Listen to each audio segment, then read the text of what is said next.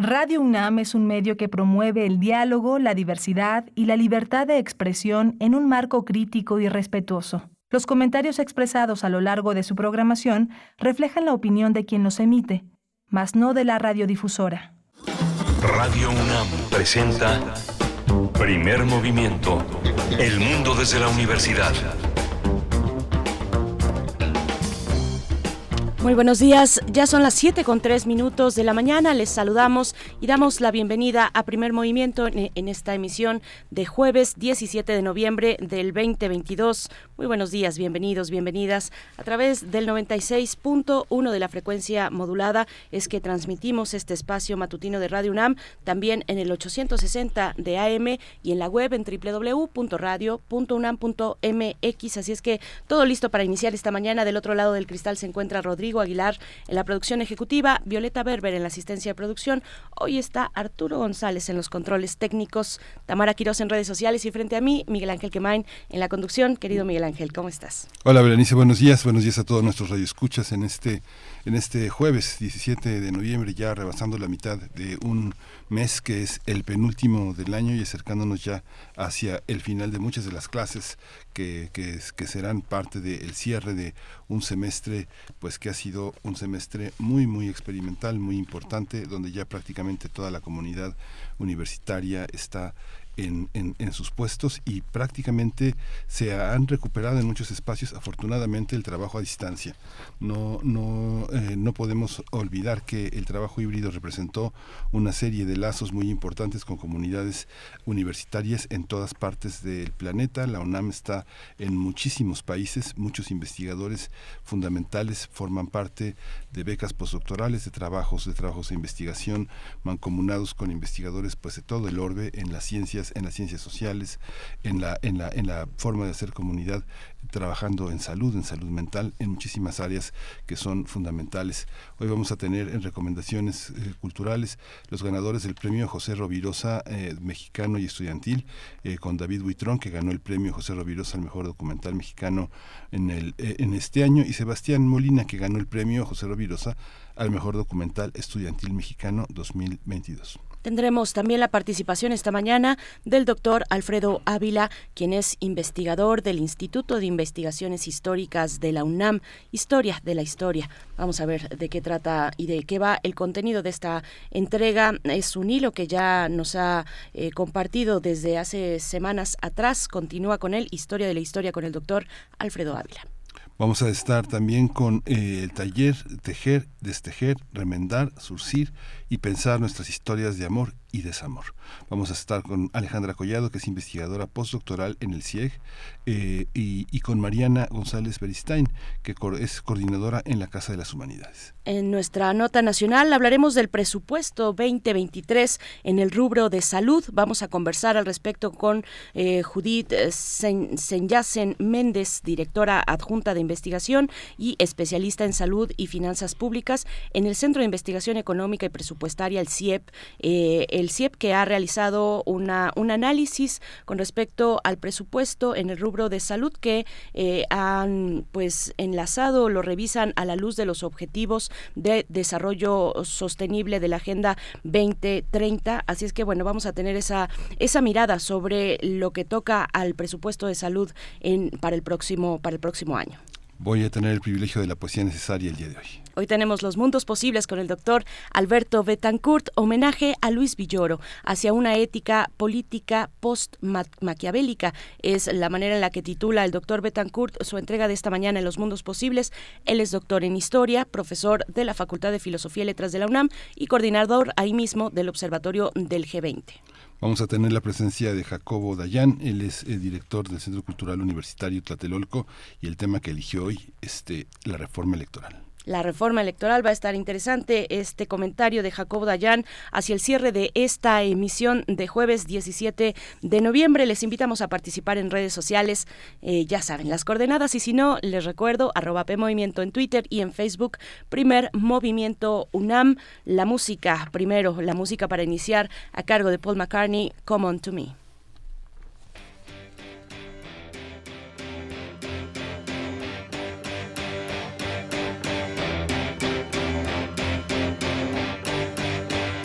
Saw you flash a smile that seemed to me to say you wanted so much more than casual conversation. I swear I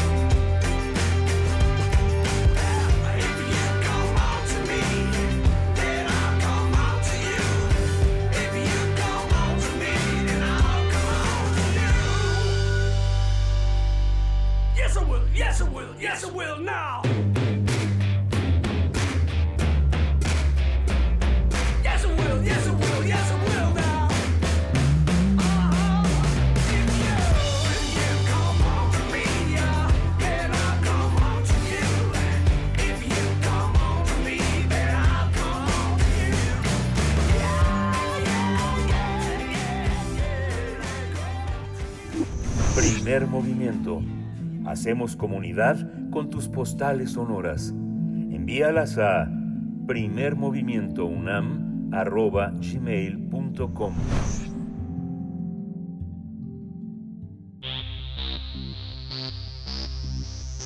De festivales, ferias y más. Recomendaciones culturales. Desde hace 25 años se creó el premio José Rovirosa. El objetivo fue apoyar y distinguir a lo mejor del documental mexicano y desde hace 14 años se incluyó al premio al mejor documental realizado por estudiantes de nuestro país. Este galardón fue creado para recordar y destacar la trayectoria del documentalista y maestro José Rovirosa. En esta edición, el jurado para la categoría de mejor documental mexicano calificó 19 trabajos y el trabajo eh, galardonado, el trabajo premiado con el premio José Rovirosa al mejor documental fue La Colonial. Este documental, La Colonial, creado por David Buitrón Fernández, ofrece una mirada única al interior de un refugio donde sus habitantes viven en un mundo marginal mientras luchan por sobrevivir.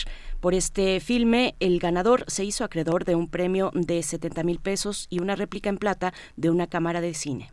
El jurado en la categoría de mejor documental estudiantil determinó el premio para Sebastián Molina, que lleva por nombre Las hostilidades. Las hostilidades. De acuerdo con los, jueces, con los jueces, este material audiovisual desarrolla el concepto de hostilidad mediante personajes que tienen que sortear su vida entre la dignidad y la fuerza para sobrevivir. En este caso, el premio otorgado fueron 30 mil pesos y una réplica en plata de una cámara de cine también. Vamos a conversar con los ganadores de este premio al mejor documental mexicano, La Colonial y el mejor documental estudiantil mexicano, Las Hostilidades. Están con nosotros David Buitrón, que ganó el premio José Rovirosa al mejor documental mexicano. David Buitrón, bienvenido, felicidades por tu premio. Hola, buen día, muchas gracias. Bienvenido, David Huitrón. También saludamos a Sebastián Molina, ganador del premio José Rovirosa al mejor documental estudiantil mexicano 2022. ¿Cómo estás, Sebastián Molina? Te saludamos, Berenice Camacho. Bueno, Miguel Ángel Quemain, por supuesto. Berenice Camacho, de este lado del micrófono. ¿Cómo te encuentras? Buenos días. Hola, este, Miguel Ángel Berenice, buen día igual. Bien, ¿ustedes qué tal? Qué bueno. Muchas gracias. Muy bien, gracias. Pues también muy contentos de entrevistarlos. Eh, y, indudablemente, eh, cuando entra uno a un concurso, tiene que haber un premio, pero la fuerza eh, del premio en realidad es para la fuerza que tiene el documental hoy. Cuéntanos, David eh, Buitrón, ¿cómo, ¿cómo decidiste participar en, la, en esta convocatoria? Hay muchas convocatorias, pero ¿por qué en esta José Rovirosa y cuál es el sentido del documental que presentaste? ¿En qué consiste? Cuéntanos. Eh, pues, pues el documental eh, que hice eh, surgió a partir de una, bueno, se gestó dentro de la carrera de cine. Yo estudié cine y, y ahí fue el primer impulso a través de la clase con la maestra Marcela Arteaga, que este, pues vi con este lugar y junto con Rudy el fotógrafo comenzamos a, a, ir continuamente y a compartir con las personas que habitan la colonial.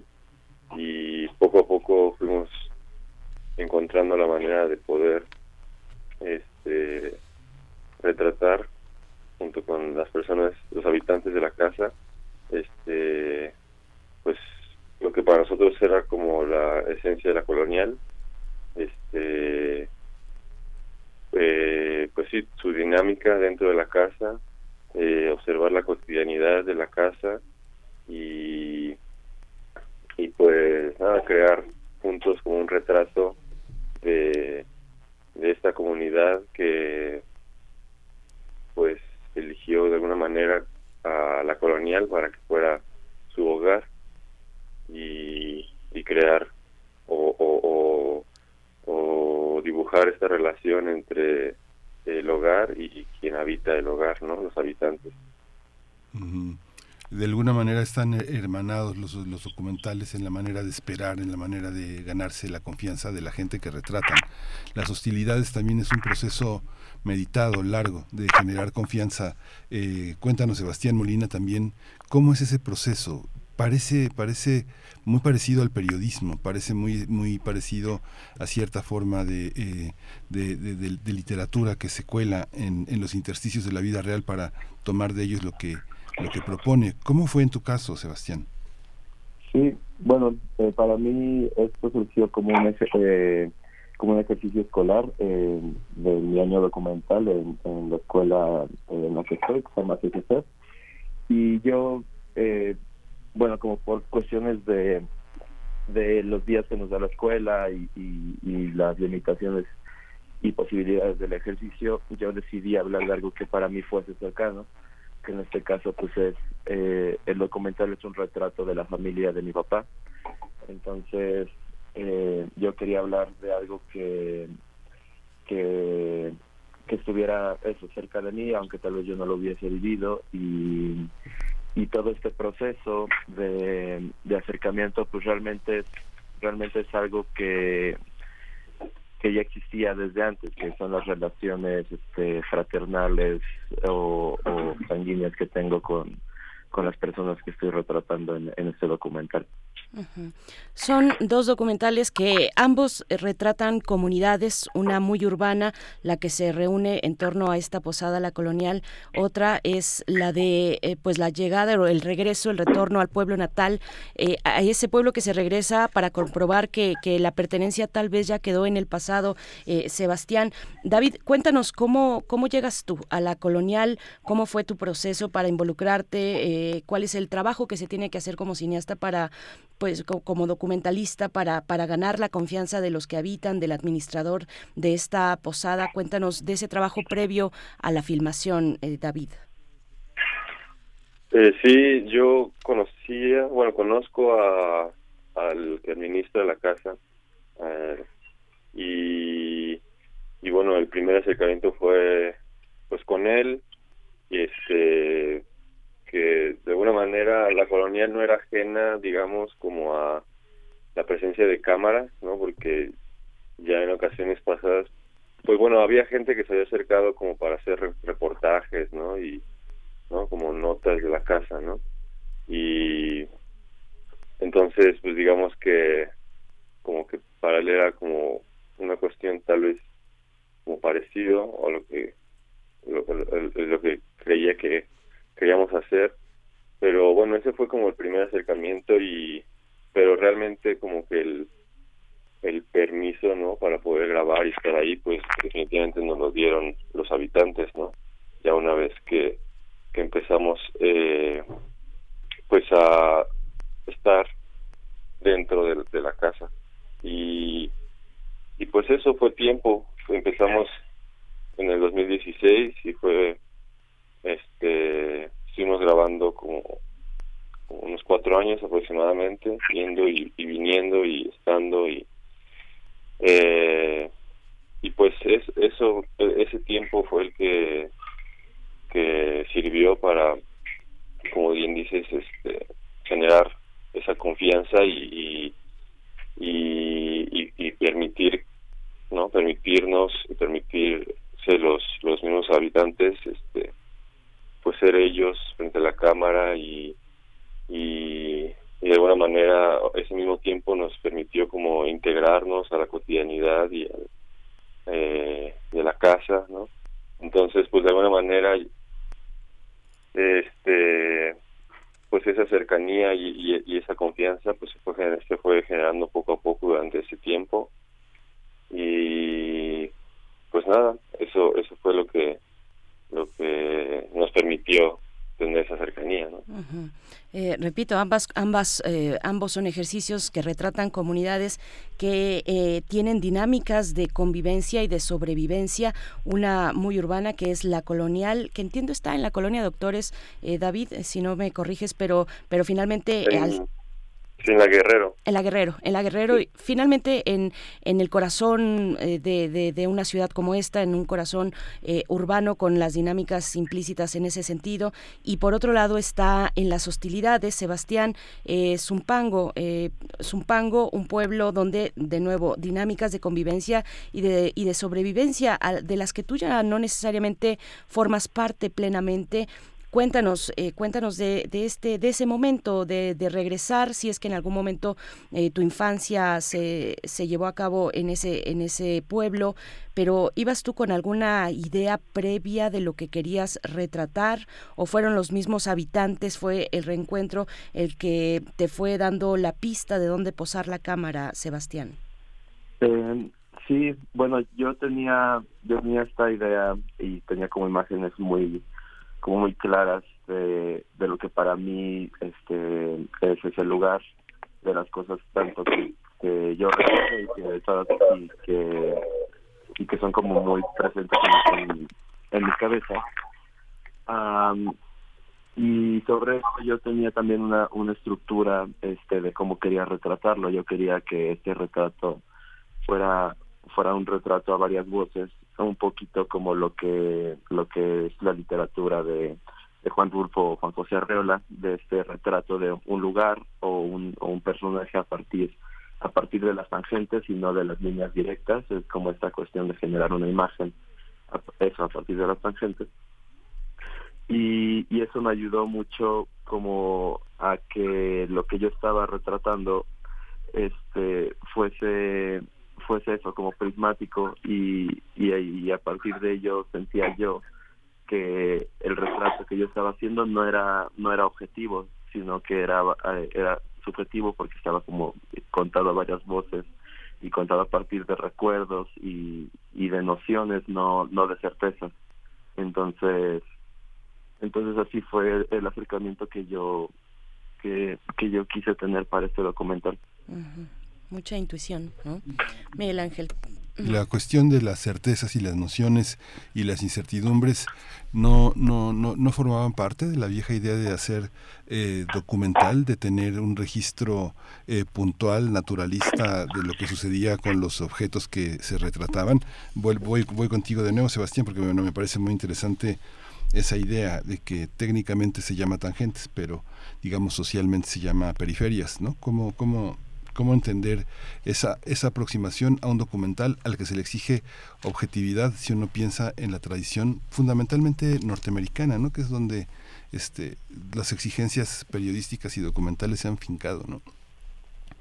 Sí, claro, o sea, para mí, este, yo sí quería dejar marcado eh, de una manera muy clara, también por eso yo funjo como personaje dentro del documental, no solamente por el hecho de, estar retratando a, a mi familia, sino por, también por el hecho de marcar que lo, lo que se está viendo son, son puntos de vista y, y también es mi punto de vista lo cual desde que tenemos una cámara y al estar enmarcando o al estar este teniendo registro sonoro de algo y de otras cosas no al darle voz a una persona pero tal vez aislar o no meter el de el de otra este estamos estamos teniendo un un, corte de, de la de, esa realidad y eso hace que se que no se vuelva algo este que siempre se nos vende con esta idea este del,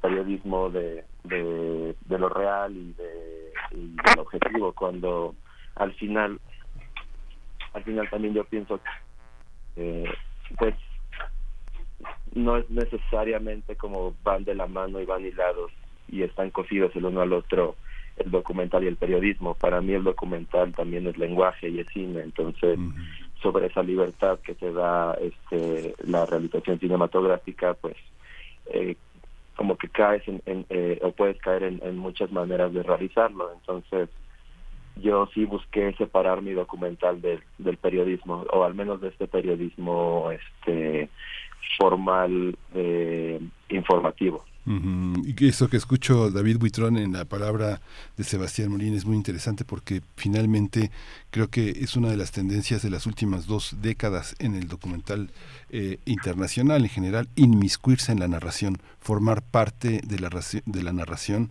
y que esto es lengu- lenguaje cinematográfico, cine. Fuiste a la escuela para hacer eso, ¿no? eh, yo sí Sí, sí, David. Ah, No, Sebas eh, sí, David, David. Sí, David. Ah, sí, sí, también estuve en escuela de cine y pues sí, también, ¿no? Justo como que eh, coincido con eso de, bueno, en el, en el cine, pues definitivamente como que el, la- punto de vista, ¿no? La mirada como que determina este tanto el acercamiento que se tiene con lo que se retrata, ¿no? Como con pues cómo se va a hablar, cómo, cómo se va a abordar eso que se está retratando. Y bueno, después viene también algo importantísimo que es el montaje, ¿no? Y eso que, que eso que capturaste, digamos, de esa realidad, pues tú lo puedes dotar todavía como de, como de, pues otro, no sé, como ot- otro, ot- otra otra fuerza, otro significado, ¿no? Otra, ya en el montaje, ¿no? Lo, puedes dotar de, de algo mucho más profundo de, este, al momento de, juntar o de, o de combinar todos esos momentos de la realidad que, esté capturando, ¿no? Qué, qué interesante que, que tengamos esta oportunidad de que, de que aquí en, en la radio pública nos puedan compartir pues de esto, de, de, de sus decisiones, de sus convicciones sobre lo que para ustedes significa hacer cine documental, eh, de las posibilidades de una libertad creativa.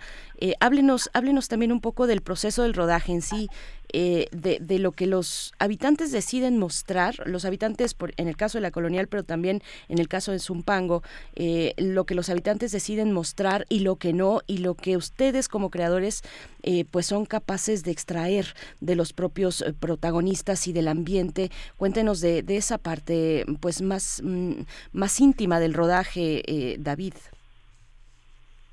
Sí, pues para mí era muy importante justo que, como comentaba hace rato, como volvernos parte, ¿no? O de esa cotidianidad de la casa. Uh -huh. Y entonces, pues desde el principio eh, nos mantuvimos, o sea, en, en, inicié el rodaje prácticamente yo juntos con el fotógrafo únicamente y con equipo muy reducido, ¿no? De, de cámara y elementos que, que nos hacían falta, yo haciendo sonido y entonces era como mantenerlo todo muy, pues sí, íntimo, ¿no? Este, eh, lo, menos, digamos, como invasivo hacia el espacio y hacia las personas, que, que no, no se sintiera que estábamos como afectando o irrumpiendo como con la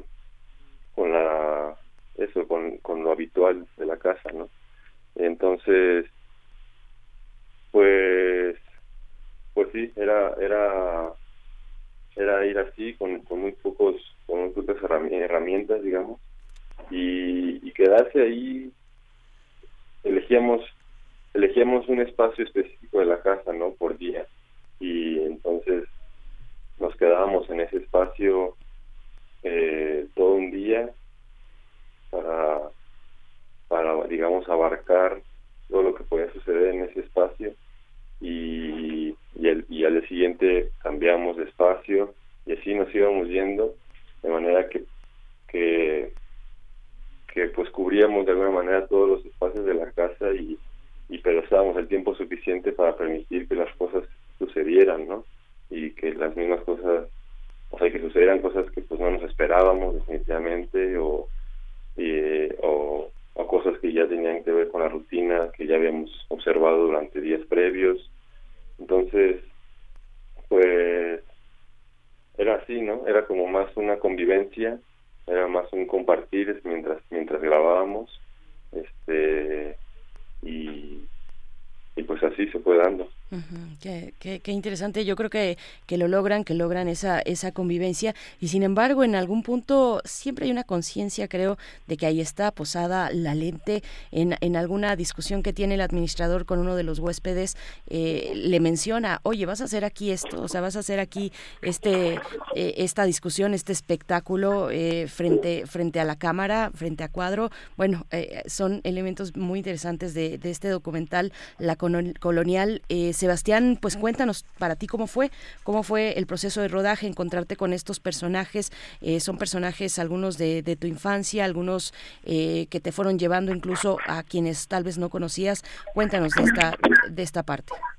Sí, pues para mí como llegar a eh, llegar a eso fue fue un proceso de mucha como de mucha confianza de ellos de ellos en mí y, y para mí de no de no traicionar o de no de no decepcionar a esa confianza que, que se me habían dado. Eh, yo siempre fui dentro de todo pues eso tratar de ser como lo más lo más respetuoso y también este pues yo siempre se, se lo dije como esto es un retrato de ustedes que ustedes me están ayudando a hacer entonces si hay cosas que a ustedes no les gusten este me las dicen y, y yo sin eh, sin ningún problema las, las las puedo como quitar o omitir o sea como decía hace rato no no es tanto como mi mi imposición de cómo de cómo veo ese lugar o cómo o cómo yo lo quiero como yo lo quiero mostrar.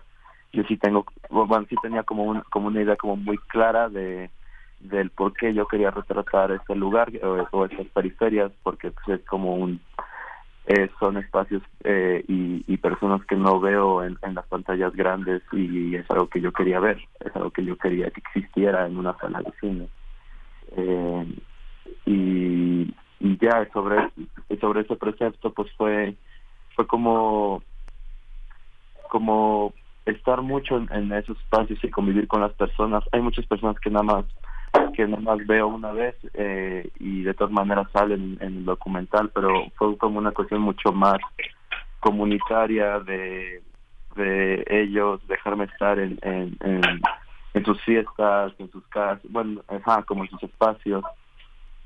Y, el rodaje pues también ameritaba que fuese muy eh, muy reducido. Éramos yo una persona haciendo sonido y, y otra persona extra éramos tres amigos este pues tratando de, de sacar como decía esto era un trabajo de la escuela entonces éramos tres amigos en, en el pueblo de la familia de uno tratando de hacer la tarea y siento que así se sintió y eso fue que este eso fue lo que también hizo que que todo sucediera como de una manera muy muy orgánica este como pues eso este estaba mucho esa noción de ah pues es que Sebastián el hijo de tal el sobrino de tal el primo de tal pues ahí está ahí déjenlo o eh, vamos a ayudarlo o si alguien quiere o no y eso fue como lo que hizo que todo sucediera al menos para mí o yo lo sentí así como muy como muy fácil. Sí. Cuando todo se convierte en algo festivo, en algo de amigos, en, algo que es como una, una necesidad, como, como entendemos entonces, eh, David Buitrón, lo que es profesional, cómo pensamos en que un documentalista puede vivir de lo que hace, puede compartir con una gran comunidad. Eh, son los recursos que da el streaming, los likes que generan dinero, cómo, cómo va a hacer algo de algo que es tan íntimo, tan pasional, algo que finalmente eso que llaman profesional tendría que redituar, ¿no? ¿Cómo, cómo, lo, ¿Cómo lo vives? ¿Cómo lo observas? ¿Vas a seguir haciendo documentales inevitablemente como una necesidad? Sí, definitivamente sí, voy a continuar haciendo documentales. Es para mí como el... Eh, pues sí, la forma de cine que más siento cercana a mí, a mi personalidad y a mi...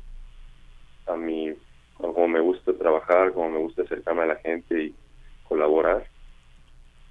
Mm, yo también me pregunto si va a ser posible vivir de esto, la verdad, porque pues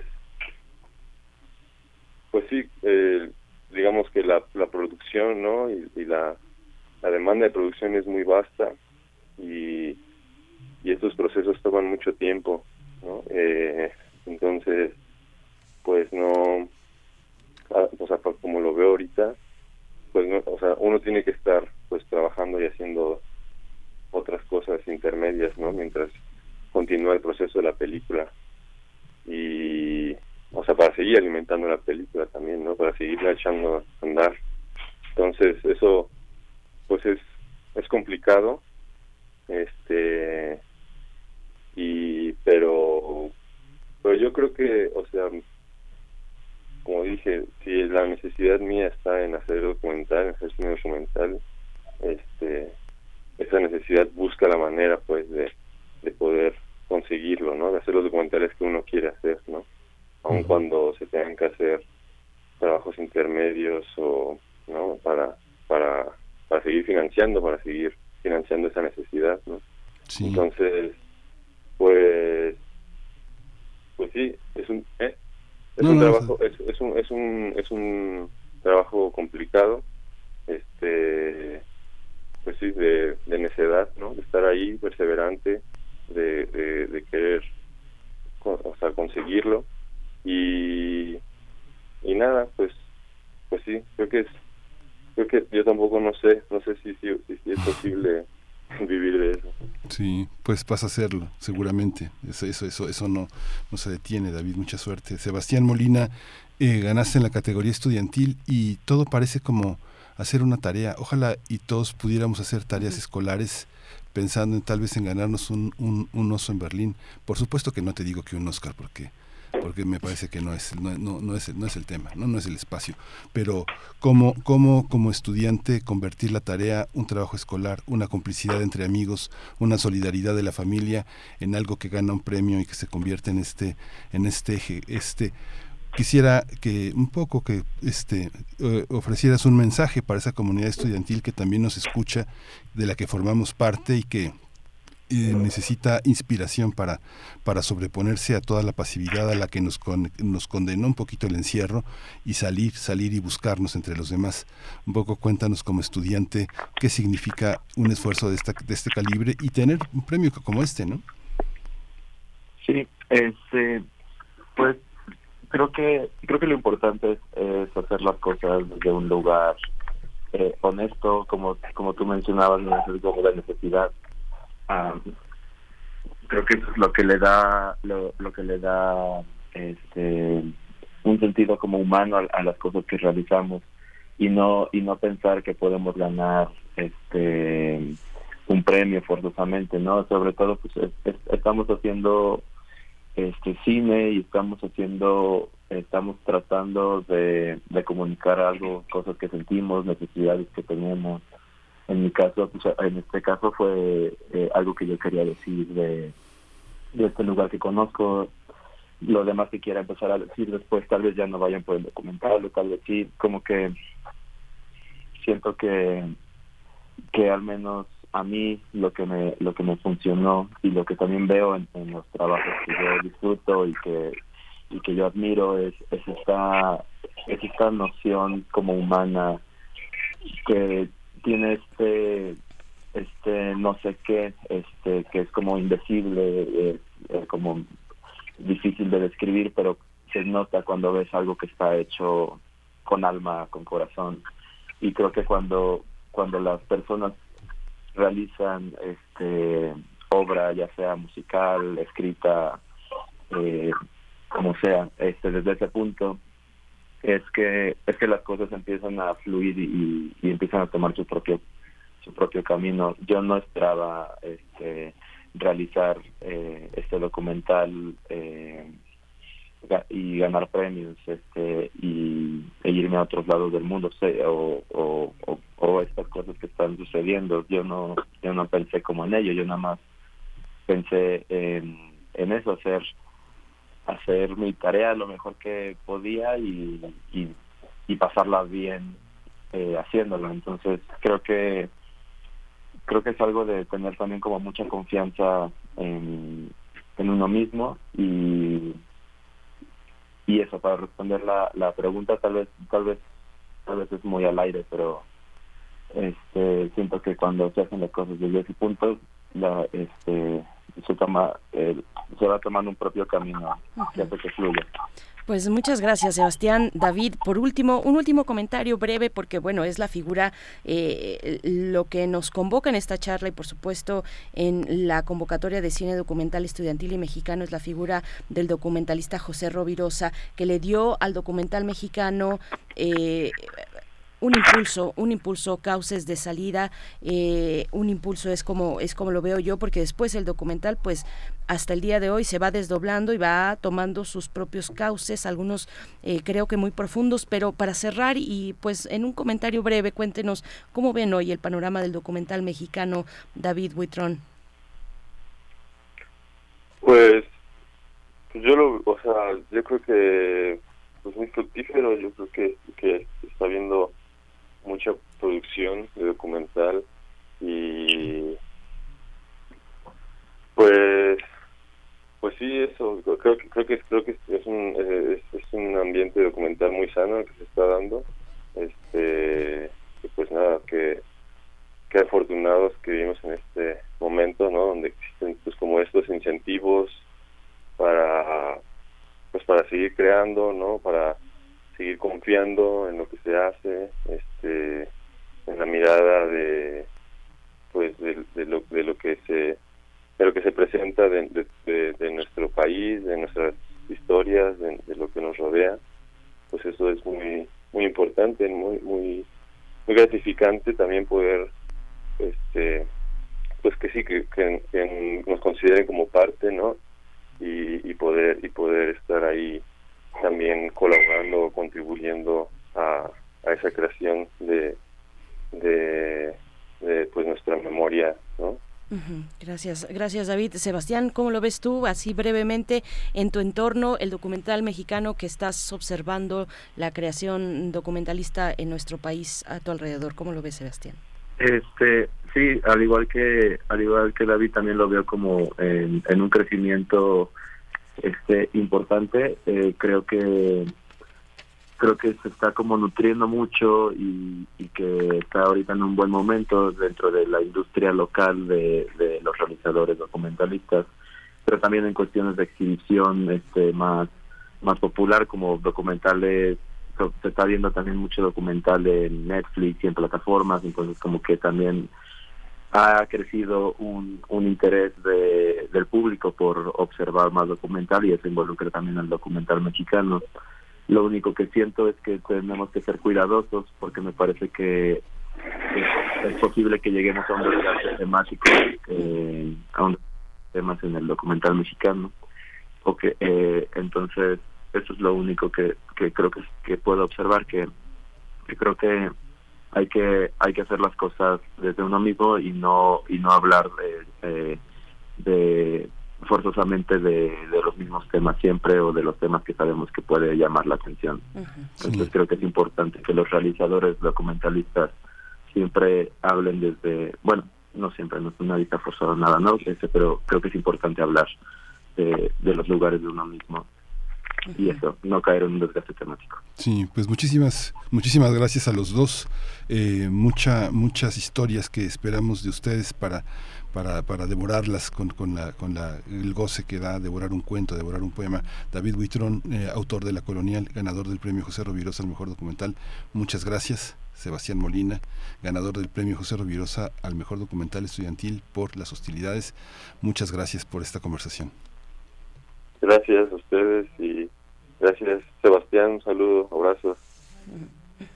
Gracias igual, este, gracias Miguel Ángel, gracias Berenice. Saludos Felicidades igual a David. ambos. Gracias. Nos vamos con música. David Bowie a cargo de Rebel Rebel.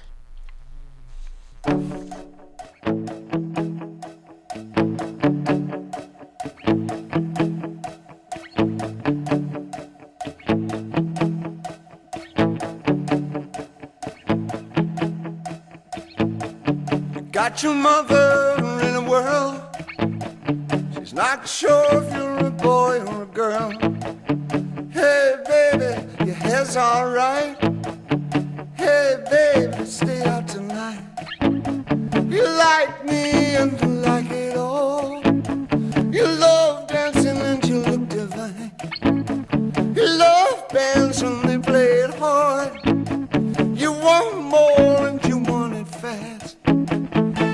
you down. You say I'm wrong. You tacky thing, you put them on.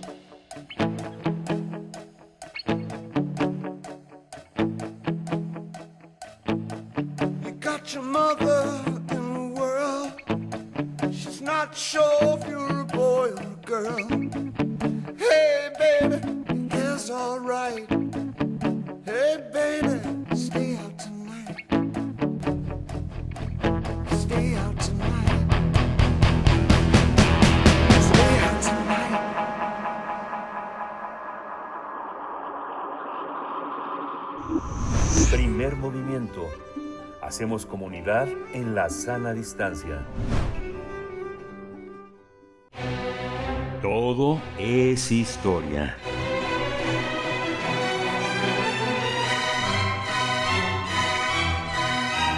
El doctor Alfredo Ávila ya se encuentra en la línea de primer movimiento, investigador del Instituto de Investigaciones Históricas de la UNAM y una segunda, no segunda, ya van varias entregas, historia de la historia y cómo se va desdoblando esta temática o este punto de partida. Doctor Alfredo Ávila, te damos la bienvenida esta mañana de jueves. ¿Cómo estás? Hola, Berenice, Miguel Ángel, buenos días. Hola Alfredo, buenos días, bienvenido. Y, y buenos días también a, a todo el auditorio. Pues mira, trato de, de hacer una, una breve recapitulación para, para tratar de, de mantener un hilo. Y, y, pues ya había contado cómo en, en sus orígenes clásicos, eh, fundamentalmente eh, en la historiografía eh, griega, Herodoto, Tucídides, pero también Polibio, ya vinculada con, con, con la historiografía eh, romana, eh, la intención de, eh, de contar historia, de escribir sobre la historia, era simplemente para que se recordara, para evitar que eh, sucesos eh, extraordinarios a la vista de quienes lo escribían fueran, fueran olvidados. Y la disputa muy interesante que hubo eh, en el inicio de esa tradición sobre cuál debería ser la, la auténtica historia. Teníamos la versión de Heródoto, que es la eh, Heródoto cuando cuenta las guerras eh, entre persas y, helenos, contaba una historia que él no había presenciado, contaba una historia que había ocurrido en el pasado y que por lo tanto tuvo que reconstruir a partir de indagaciones. Por eso, por eso empieza así la obra de Heródoto, las, las indagaciones, las historias, y, eh, y bueno, esto fue muy criticado por muchos otros eh, escritores de la época, por otros historiadores, eh, fundamentalmente por Tucídides, pero no, no fue el único, porque no le podían dar confianza. Si Heródoto no escribía de cosas que él mismo había presenciado, pues entonces no, no era confiable. Y por eso cuando Tucídides escribe su historia de la guerra del Peloponeso, eh, insiste mucho en que él veía, él había sido testigo de lo que estaba contando. Para, para eh, el auditorio, pues esto eh, seguro les suena un poco eh, eh, paradójico, pero no extraño, porque en la actualidad se piensa que un historiador es aquel que escribe sobre cosas del pasado y aquel que escribe sobre cosas del presente le llamamos cronista o le llamamos periodista o- o usamos algún otro algún otro término, aunque no precisamente el de el de historiadora o el de historiador. Aunque también debo señalar que de, de recientemente, bueno, no recientemente, en el último medio siglo, por lo menos, ha surgido una importante corriente historiográfica que se llama historia del tiempo presente, que es aplicar las metodologías y las perspectivas de la historia para acontecimientos que están sucediendo hace muy poco tiempo y que por lo tanto exigen otro tipo de fuentes eh, a las que habitualmente estamos acostumbrados. Pero también el auditorio podrá darse cuenta de algunas otras de algunas otras semejanzas cuando pensamos, por ejemplo, en la obra de Bernal Díaz del Castillo, eh, el, el, el conquistador eh, soldado que, fue de Hernán Cortés. Eh, Bernal Díaz del Castillo insistía en que él había sido testigo de lo que estaba contando. Entonces, siempre se mantuvo durante muchos siglos esta división entre, o esta tensión entre la, eh, cuál debía ser la obra del historiador. Si el historiador debía contar las cosas que presenció o las cosas que habían ocurrido en el pasado y de las cuales se, enteraba a través de fuentes de distinta índole. Bueno, pues lo que sucedió después de, de, de esta tradición que empezó en Grecia y en Roma, y esto es algo que ya también eh, lo había comentado en otra ocasión, es que como, como las estas primeras narraciones de sucesos extraordinarios, los sucesos extraordinarios eran habitualmente guerras, como la del Peloponeso, como la de los helenos o como la, la guerra de, entre Roma y Cartago, Esto terminó conduciendo a que eh, la historia fuera también la historia de los grandes hombres, la historia de los eh, capitanes, de los generales, de los grandes políticos, de gente como Julio César. Y esto eh, eh, se aprecia en, eh, en obras como las Vidas Paralelas, de las cuales ya, ya habíamos hablado, en las que eh, se, se reduce la historia a la función de algunas personas, como si algunas personas pudieran explicar todo lo que está sucediendo en, en otras partes. Y por supuesto la tendencia era a que se contaran eh, la historia o la historia de los grandes líderes, de los grandes dirigentes, tanto militares como políticos. Esto no quiere decir que se descuidaran otras historias, de hecho empezó a surgir la tradición que contaba, por ejemplo, ya con el cristianismo, la vida de los santos, eh, como, como una especie de ejemplo para que los cristianos siguieran eh, eh, el camino que marcaban estas, personas estas personas que se habían ganado el cielo por sus, por sus actos. Eh, pero, pero se reducía mucho a la historia como historia de ciertos individuos, casi todos ellos hombres poderosos, varones poderosos, tanto en lo militar como en lo político. Eh, aquellos que eran poderosos en lo económico, ellos un poco más discretos, no, no aparecían, no, no solían aparecer en estos, en estos grandes relatos. Ahora, lo que sucedió en el periodo que nosotros llamamos Edad Media fue que eh, se mantuvieron estos elementos tradicionales de la escritura de la historia, pero se le agregó una cosa nueva, incorporar eh, la historia de, de estos hombres poderosos, de estos reyes militares, guerreros que, que conquistaban reinos en Europa, que dominaban eh, a otros pueblos, eh, insertarlos en lo que empe- podríamos empezar a llamar la historia del mundo, la historia universal.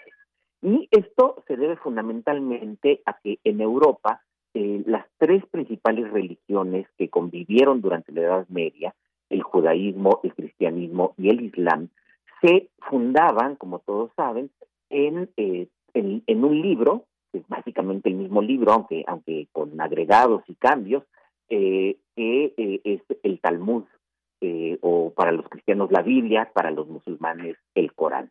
Y estas obras, eh, eh, eh, estas obras que dan cuenta de la cosmogonía compartida de estas religiones, eh, tienen relatos, tienen relatos de linajes, linajes del Mediterráneo Oriental vinculados con una deidad eh, que Yahvé, una deidad muy combativa, muy celosa, que exigía adoración exclusiva y que daba, le dio su protección a un pueblo y, y directamente a los dirigentes de ese pueblo.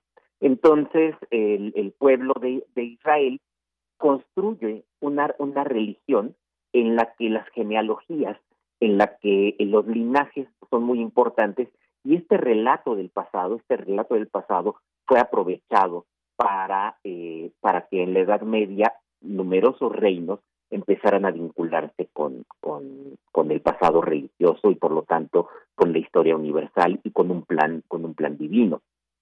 Pensemos, por ejemplo, en el caso de, en el caso del Islam. Eh, Mahoma mismo, eh, bueno, y, por supuesto también, también Jesús mismo, el, el, líder o la inspiración del cristianismo, que si recordamos el evangelio de atribuido al apóstol Mateo, pues empezaba precisamente con una genealogía. Él decía Jesucristo, hijo de David, hijo de Abraham, eh, etcétera. 42 generaciones que vinculaban a Jesús con los profetas y con los reyes que habían recibido eh, eh, la bendición divina. Lo mismo pasó con Mahoma. Eh, Mahoma en el, en el siglo en el siglo VI también se asumió como parte del linaje de, de Abraham, descendiente directo de Ismael, el hijo el hijo de Abraham. Y eh, y este esta vinculación pues se mantuvo de manera eh, eh, de manera clara con los omeyas, de los gobernantes de Damasco y de Córdoba que aseguraban ser descendientes precisamente de Abraham. Los Masalik, los caminos, lo podremos traducir de Aben Fadala Umari, que se escribieron por allá por el siglo VIII eh, y que es una de las primeras obras de historia eh, eh, musulmana, era, en era en realidad una relación de biografías de los gobernantes omeyas, una biografía tras otra, pero que se, se iba hacia atrás, precisamente hasta Abraham, y a través de Abraham, de, Abraham hasta Adán y Eva, por supuesto. Luego, en, en- ya en la península ibérica, en, los emires de Córdoba, también impulsaron ese tipo de relatos, como el, el Muktabis, que lo podríamos traducir como recopilación de Aben Hayyan, que contaba también los reinados de los emires cordobeses, eh, del califato hasta el siglo X, y que, eh, que mostraba cómo Alá tenía un especial favor para los gobernantes, porque eran buenos guerreros, eh, e impulsaban el Islam, y además eran descendientes de Abraham, el, el elegido por, por Alá, por, por Dios. Ahora, ¿cómo, ¿cómo hicieron los demás europeos con esto? Porque en el caso de los demás europeos era muy difícil vincularlos con los, con los linajes, con los linajes eh, hebreos. Pues es, es- aunque era prácticamente imposible, la historiografía, la escritura de la historia cristiana siguió el mismo camino.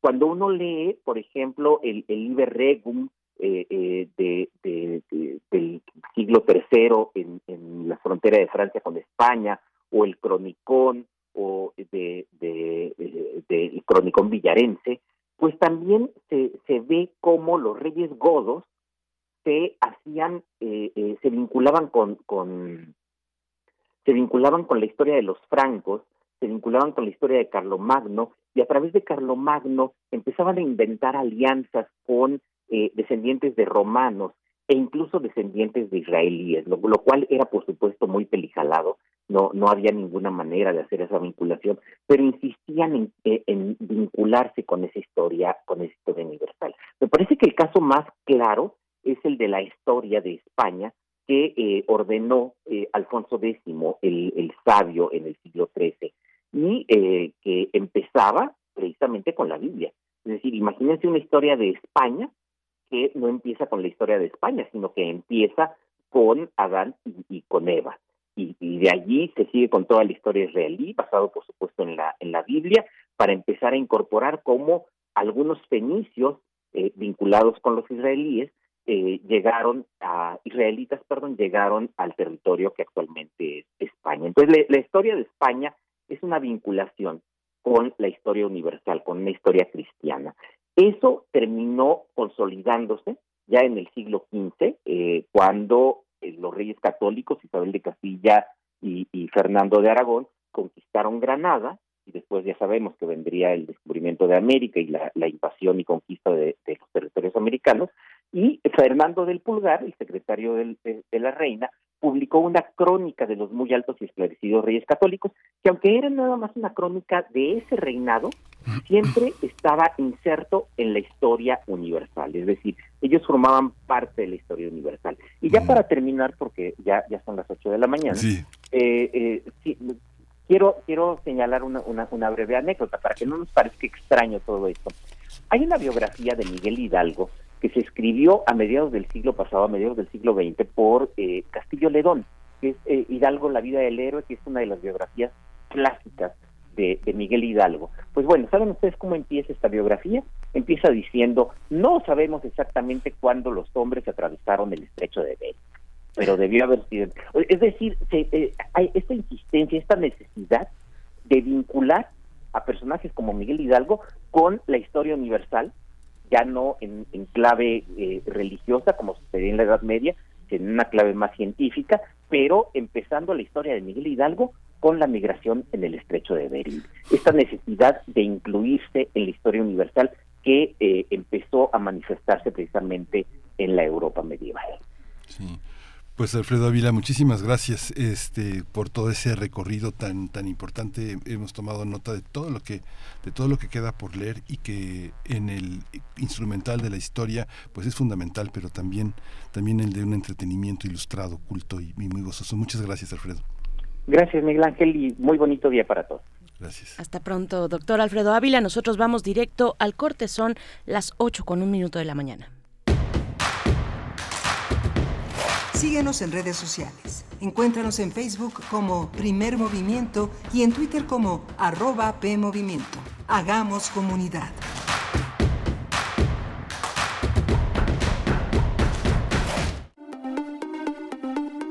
Entre acciones y reacciones, seguimos luchando contra el cambio climático y la destrucción del ambiente. Habitare. Agenda Ambiental Inaplazable. Todos los lunes a las 16 horas por el 96.1 de FM después del corte informativo.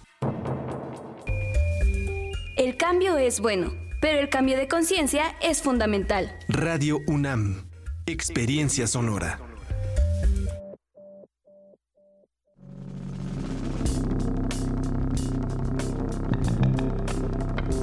Prisma RU. Relatamos al mundo. Un informativo con visión universitaria. Noticias, análisis, debate. Prisma RU. Conduce Deyanira Morán. Te invitamos a escucharnos de lunes a viernes, de 1 a 3 de la tarde. 96.1 de FM. Radio UNAM. Experiencia sonora. ¿Sabes cuál es la cosa más fuerte del mundo que no se puede romper? Ay, buena pregunta. El amor. No, El acero. no, una promesa. Todos los partidos políticos se comprometieron a escuchar lo que las niñas, niños y adolescentes de México dijeron en la consulta infantil y juvenil 2021 para generar políticas públicas que mejoren nuestro futuro. Conoce los resultados en INE.mx. Mi INE es valioso porque nos escucha y nos une. Dijeron que el video mataría a la estrella de radio. Pero no fue así. Tenemos casi 23.000 audios disponibles en nuestro podcast. Conoce nuestras series, radioteatros, barras, adaptaciones y otras joyas radiofónicas del pasado en www.radiopodcast.unam.mx. Disfruta a toda hora Radio UNAM. Experiencia sonora.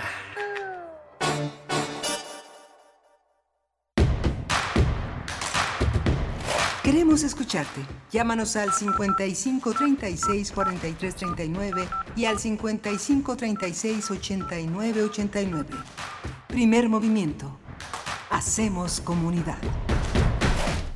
Hola, buenos días. Ya son las 8 de la mañana con 4 minutos, casi 5. Son, es un jueves eh, 17 de noviembre y estamos aquí en la cabina de Radio UNAM. Estamos eh, Rodrigo Aguilar en la producción ejecutiva, Violeta Berber en la asistencia de producción, está Arturo González en, la, en los controles técnicos y mi compañera Berenice Camacho aquí, separados por una mica, pero que no es nada. Que no es nada esta mica que nos separa. Miguel Ángel Quemain, muy buenos días, un gusto estar contigo, con la audiencia en esta mañana y con todo el equipo de Primer Movimiento. Estaba revisando la Gaceta de la UNAM, ahorita que nos fuimos al corte, gaceta.unam.mx, que en su portada da cuenta de los eh, doctorados honoris causa que fueron eh, otorgados a un grupo interesante de galardonados, de académicos, académicas y, y demás, eh, pues personajes excepcionales, excepcionales en, distribu- en contribuciones distintas como la pedagogía, las artes, las letras, las ciencias, eh, en fin, que hayan realizado una labor extraordinaria eh, para el mejoramiento de las condiciones de vida o del bienestar de la humanidad. Entre las personas galardonadas, eh, Judith Butler, está Guillermo del Toro, Joan Chori, eh, Manuel Castel Soliván, María Rosario Dosal Gómez, María Ángeles Duraneras, Javier García Diego, también Javier García Diego, Rafael López Castro, Angelina Muñiz Uberman, Ricardo Rivero Ortega, entre otros, entre otros también, eh, pues, eh, personas relevantes en estos ámbitos y con este objetivo, mejorar eh, a través de su trabajo, de su labor, de alguna u otra manera, las condiciones de vida de la humanidad, el bienestar de la humanidad. Pues bueno, está la reseña completa en, el, en la Gaceta de esta semana, de este día jueves, el Consejo Universitario de la Universidad Nacional Autónoma de México, pues en términos de lo, de lo dispuesto por eh, el artículo tercero y cuarto del reglamento del reconocimiento al mérito universitario, pues está facultado para conferir a propuesta del rector el grado de honoris causa a estas a, a este tipo de personajes, de personas relevantes en distintas áreas del conocimiento, Miguel Ángel, y también de las artes. Sí, es muy emocionante porque eh, porque Guillermo del Toro, entre otros entre otros galardonados, pues sí representa una figura muy importante para para para no solo para la UNAM, sino para las universidades, porque su pedagogía involuntaria siempre ha sido uno de los ejes rectores de un gran cine, un cine que está en el orbe de lo, de lo, de lo que compite, que compite con lo comercial y que es uno de los grandes competidores y que ahora está en un escenario internacional gracias a las eh, a los escenarios, a las plataformas que lo han colocado como este como ahora Netflix que tiene uno de sus juguetes escénicos más bellos que son el gabinete de curiosidades que varios capítulos dedicados a la belleza a la belleza de lo siniestro eh, bienvenido Guillermo el Toro a este honoris causa. También Angelina Muñiz a quien está quien está dedicada a la poesía de hoy una de las grandes maestras yo creo me- sin temor a equivocarme que una de las eh, una de las mentes una de las pro- obras más proliferantes del siglo XX y XXI una gran producción tanto en la poesía como en el ensayo como en la novela y en la y en el conocimiento profundo de la cultura judía de esta cultura sefaradí que le ha dado tanto al, al país. Pero bueno, en realidad el conjunto de los premiados, muy, muy, muy importante, eh, muy importante este reconocimiento. García Diego hizo posible muchas de las tareas que el Colegio de México no hubiera, no hubieran sido posibles sin esa, sin esa pluralidad, sin ese ecumenismo, sin esa cap- capacidad de pensar el orden de la historia desde distintos miradores, siempre, siempre mesurados, siempre aventurados, siempre en riesgo. García Diego, uno de los grandes maestros y uno de los grandes, grandes acompañantes de los jóvenes maestros. Por supuesto, mencionabas hace un momento con el doctor Alfredo Ávila al cierre ya muy acotado el tiempo que teníamos encima, eh, hablabas del gozo, del gozo de un entretenimiento de calidad, ¿no? Eh, pensando en algunos materiales de la, de la historia, eh, que son materiales eh, pensados para todo tipo de público, para todo tipo de lectores y lectoras. Y bueno, ahí está eh, en este panorama también el registro del cine y de las letras. Creo que, creo que está, está interesante darle una vuelta a la Gaceta de la UNAM en esta mañana con esta buena noticia, los, las personas galardonadas al doctorado honoris causa. Nosotros vamos a tener por delante, además, bueno, por supuesto, saludar a Radio Nicolaita, Radio Nicolaita que nos permite llegar a Morelia a través del 104.3 de la frecuencia modulada. Saludos por allá, saludos a quienes nos escuchan desde, desde Radio Nicolaita. Ayer eh, ya un poco tarde, pero dábamos también el comentario que nos hacía llegar eh, Odín Vega Millán, locutor de Radio Nicolaita, que tiene el programa sabatino de los clásicos del rock de los sábados, eh, bueno, un programa sabatino, por supuesto, de 12.30 a 2 de la tarde allá en Radio Nicolaita y que nos escucha, nos escucha. Ayer que estábamos conversando sobre la locución y la voz y el manejo educado de la voz, pues eh, él también nos, nos comentaba que eh, tomó hace no tanto un curso, uno de los cursos de Radio UNAM, oratoria y dominio de la voz, con eh, pues este gran personaje importantísimo para, para esta emisora,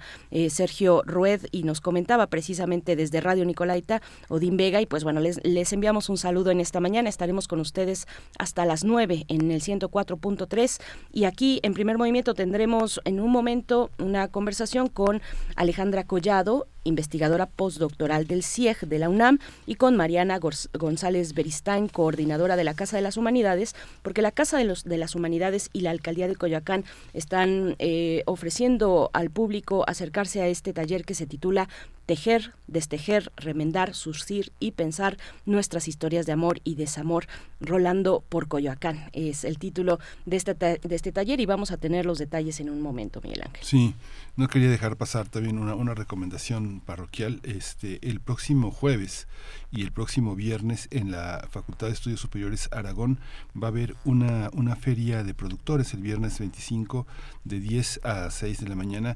No saben las cosas tan extraordinarias. Recuerdo en algún momento estas grandes frutas, estas grandes lechugas, estos grandes jitomates. Bueno, pues si usted ha visto esta, estas cosas extraordinarias, van a estar allí este, como parte del producto de la facultad de la licenciatura para el desarrollo agropecuario en el marco de su 42 aniversario de la carrera. Va a presentar esta feria de productores. Va a haber comida dulces típicos artesanía productos orgánicos plantas y productos del centro de prácticas productivas que los estudiantes de la licenciatura hacen cosas verdaderamente extraordinarias. Digo lechugas más grandes que una cabeza.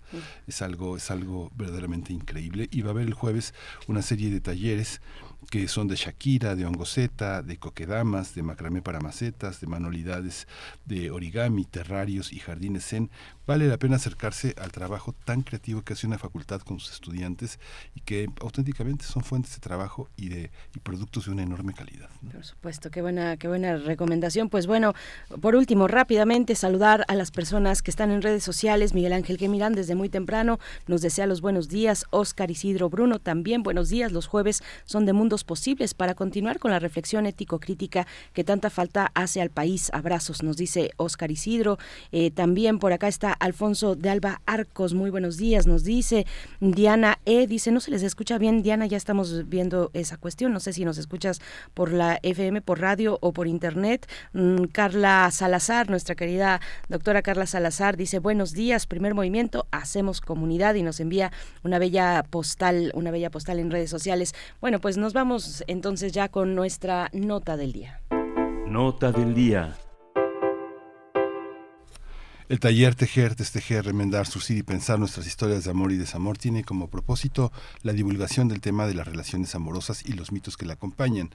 Se invita al público entre 16 y 29 años a reflexionar sobre cómo se pueden construir relaciones amorosas desde una mirada mucho más sensible. Patricia Piñones, investigadora del Centro de Investigaciones y Estudios de Género, el CIEG, y Tania Santiago, colaboradora de esa misma institución, impartirán el, impartirán el taller tomando en cuenta la experiencia propia del tipo de relaciones amorosas que establecen los cuentos infantiles y los mitos. En el taller se van a abordar diversos temas relacionados con distintos sentimientos como el abandono, el sufrimiento, la violencia, la competencia entre mujeres.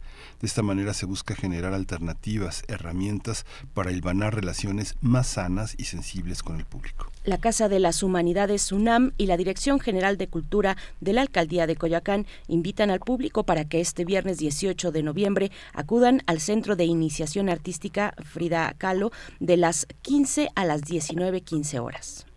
Las actividades van a iniciar con la venta de libros en la librería móvil Clementina de la Dirección General de Divulgación de las Humanidades de 4 a 7 de la noche.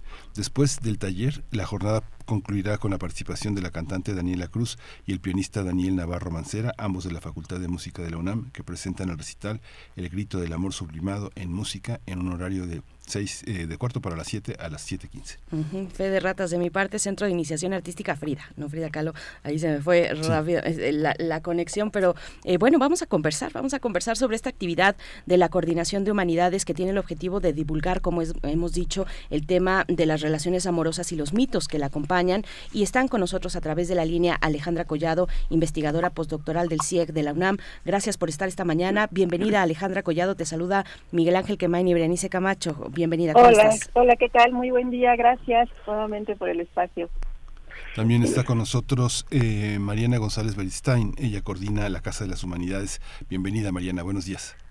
Buenos días, Miguel Ángel, gracias, Berenice. Un gusto estar con ustedes dos. Pues cuéntenos, Mariana González, eh, cuáles eh, cuáles son los objetivos de este taller, cómo llegan a ello. Estamos ya también, eh, pues, en la antesala del 25N, este día eh, mundial internacional para para erradicar la violencia contra las mujeres y cuando hablamos, cuando pensamos en ello, cuando pensamos en la violencia hacia las mujeres, eh, las relaciones amorosas están presentes, por supuesto, las relaciones filiales, las relaciones más cercanas a nuestro entorno. Eh, Mariana González Beristain, cuéntanos acerca de este taller.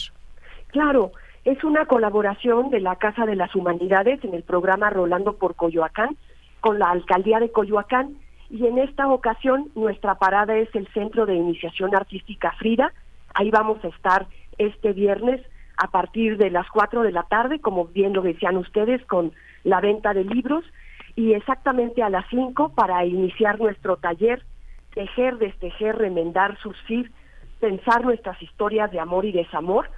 Está abierto a todas las personas de 16 a 29 años y es una cordial invitación a la comunidad de este centro de iniciación artística, todos los habitantes de la colonia Emiliano Zapata, Carmen Cerdán, las unidades habitacionales que están por ahí, que son la Alianza Popular Revolucionaria, Piloto, la CTM.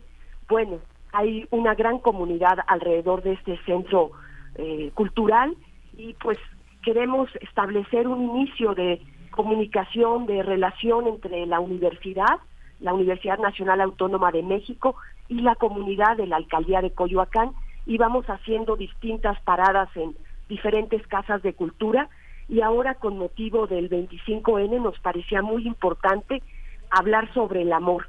Y qué mejor que este, la maestra Collado, la doctora Collado, para hablarnos sobre pues cómo nos iniciamos en el amor. ¿Cómo nos iniciamos en el amor, eh, Alejandra Collado? Bueno, eh, Mariana, bueno, es, eh, qué bueno que mencionas las, las colonias que están en, el, en, en, torno a este Centro de Iniciación Artística Frida, porque es finalmente, son los límites, es la, la frontera de la Alcaldía Coyoacán, una especie de periferia de la Alcaldía Coyoacán que tiene una frontera con Iztapalapa y con, también con la Alcaldía de Tláhuac. Es un punto muy interesante. Saludos, por cierto, a la Emiliano Zapata, a la Piloto, a la CTM, a todas las que has mencionado a la Carmen Cerdán, también estas colonias populares. Pues cuéntanos, Alejandra Collado, cómo se suma el CIEG a esta dimensión íntima como son las relaciones de amor y de desamor eh, eh, en, un, en un foro abierto además para todo tipo de público, Alejandra Collado. Claro que sí, muchas gracias. Pues como bien lo decían, eh, nuestros vínculos amorosos son algo que atraviesa de manera muy importante, pues eso, ¿no? Como, como eh, a veces las violencias se hacen presentes a través de, de este dispositivo que es el amor romántico, ¿no? Entonces sabemos, por supuesto, a veces piensan que las feministas somos medio aguafiestas, ¿no? Porque estamos constantemente haciendo estas críticas a cosas que tenemos tan normalizadas, ¿no? Que este, que eso, que, que, que se piensa que a lo mejor eh, no nos gusta el romance o no nos gusta eh, la idea del amor tal cual, ¿no? Y sabemos que bueno el, amor existe no es este sentimiento de, de afecto de cariño de, de, entrega hacia hacia otro ser o hacia nuestro hacia nuestra profesión no hacia algo no eh, pero digamos la diferencia está en las formas en las que por un lado lo expresamos las formas en las que le damos un significado de acuerdo al contexto en el que estamos no y es una interpretación pues que se va a encontrar mayormente regida por eh, determinados comportamientos y determinados mitos conocidos como eh, los mitos del amor romántico, ¿no? Eh, y pues bueno, estos mitos lo que van a hacer es perpetuar, digamos, un, un sistema que promueve desigualdad, ¿no? Entre entre hombres y mujeres, ¿no? El, el, el verdadero problema de este tipo de amor romántico, ¿no? Es que no hay una relación de reciprocidad generalmente. Siempre hay alguien en esa relación que tiene eh, el poder y hay, bueno, la, las relaciones pueden ser, digamos, en espiral, ¿no? Unas veces una persona tiene el poder, otras veces otra, y entonces eso es lo que llamaríamos una relación eh, de amor romántico, ¿no? Este, también ahora usamos mucho la palabra tóxica, ¿no? Uh -huh. Y si nos fuéramos directamente al significado de la, de la palabra tóxica, pues lo tóxico es algo que te puede matar, ¿no? Y literal, el amor romántico puede matar, porque sabemos que los casos de feminicidio son mayormente eh, perpetrados por parejas o exparejas, ¿no? Y que están atravesados también por estos mitos de eh, la pertenencia, ¿no? De que cuando eh, amas a una persona, esa persona es tuya, ¿no? Eh, hay ideas como el amor eterno, ¿no? Por ejemplo, eh, y todas estas ideas que hacen que una persona no pueda aceptar que una relación está terminando, ¿no? Y que llegues al punto de ejercer, no sé, violencia vicaria, ¿no? O algunos otros tipos de violencia que este, están justamente justificados, y lo pongo entre comillas, por eh, esta idea del amor, ¿no? Y que por el otro lado, eh, la, la, otra versión de esto es cuando estamos perdonando constantemente violencias, ¿no? O tenemos esta esperanza de que la otra persona cambie porque pensamos que el amor lo puede todo, ¿no? Y entonces una una idea importante a, desterrar es que el amor no lo puede todo no o sea el amor como emoción como sentimiento es muy poderoso pero también se necesitan hacer otras cosas no se necesita autocrítica se necesita reflexión se necesita reconocer errores no se necesita construir seguir construyendo los vínculos se necesita cuidado no entonces si no hay todo eso pues la relación se va a ir tornando no este de sufrimiento no eh, para, para ambas personas y en diferentes medidas y definitivamente sí puede terminar en, en, en temas de relaciones violentas, ¿no? Claro. Uh -huh. sí. Esta, esta visión que se tiene de esa forma de amor eh, a través de, una, de, un, de un taller eh, en movimiento y encontrarse con, pues, con, con las personas que son susceptibles a, rep- hacer, a repetir esos modelos, ¿cómo, cómo, dónde, ¿dónde están localizados, Alejandra? ¿Dónde están eh, visibles? ¿Es en la casa donde se reproducen? ¿Es en la escuela? ¿Es en las, es en las, eh, en las producciones eh, de ficción, en las telenovelas, en las películas? Muchos estudiantes, fíjate que yo me encuentro con muchos estudiantes en la licenciatura que piensan que muchas de las cosas que les pasan, el alcoholismo, la drogadicción, las relaciones violentas, son resultado de las series de televisión. ¿Tú crees? O sea, ¿será así? Pues miren, desde la comunicación se ha estudiado mucho este fenómeno, ¿no? Porque definitivamente hay una influencia muy importante. O sea, los medios de comunicación van a construir símbolos, van a construir significados que definitivamente sí nos los vamos apropiando, ¿no? Y por ejemplo, en las infancias, pues no tenemos de cierta manera esta capacidad de discernir, ¿no? Entre, bueno, sí, esto es correcto, incorrecto, y no lo digo desde un lado de, de lo moral, sino de definitivamente de lo que pues nos, nos hace bien, ¿no? Digamos, en la vida. Y definitivamente los modelos que vemos en la infancia, ¿no? Son determinantes en, en, en la forma en la que vamos, pues eso, construyendo nuestra personalidad, nuestra identidad. Sabemos que aquello que consumimos tarde o temprano se, se termina convirtiendo en formas de pensar y por tanto en formas de actuar, ¿no?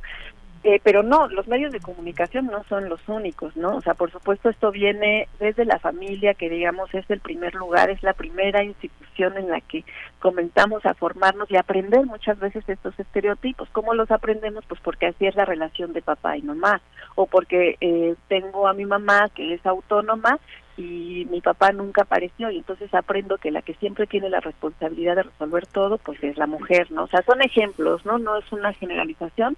Sin embargo, es ahí en primer lugar donde aprendemos, ¿no? Y luego vemos las relaciones de las tías, de las primas, de los tíos, ¿no? Y vamos viendo cómo se van repitiendo determinados patrones de comportamiento, ¿no? y claro, lo, lo vamos asumiendo como algo natural. Luego el otro lado es la escuela, ¿no?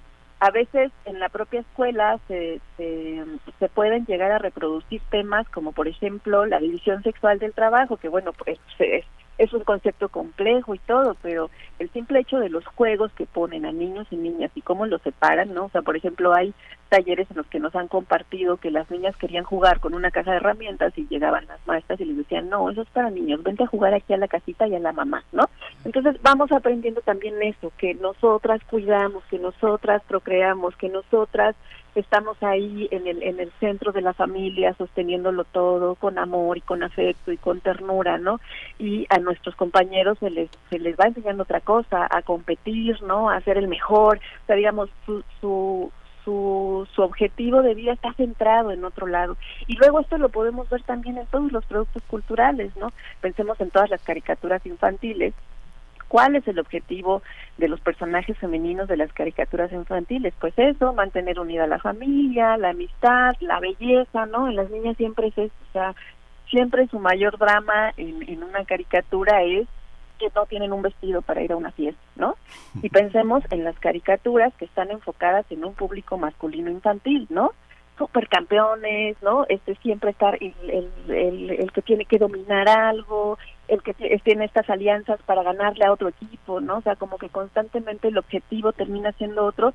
Y bueno, esta narrativa la vemos en todas las películas que se les ocurre. Piensa en una película infantil dirigida a niñas, pues las princesas, ¿no? Que su objetivo central en la vida es casarse, o sea, digamos, es el amor, ¿no? Su objetivo central en la vida es ser amada y formar esta familia, ¿no? Y pensemos en otros productos culturales, pensemos en la película de Cars, por ejemplo, ¿Cuál es el objetivo central del personaje? Ganar, ganar, triunfar, viajar, hacer, ya después le aparece por ahí una parejita y es como, bueno, ¿no? Complementa su éxito y su triunfo y es casi como un trofeo, ¿no? Entonces, si analizáramos todas estas narrativas, nos encontraríamos constantemente este mismo argumento y claro, eh, por mucho que tengamos una visión crítica y que todo el tiempo estemos cuestionando, definitivamente terminamos, ¿no? Este, involucrándonos e inconscientemente deseando, ¿no? Este tipo de, de vínculos, de amores eternos, ¿no?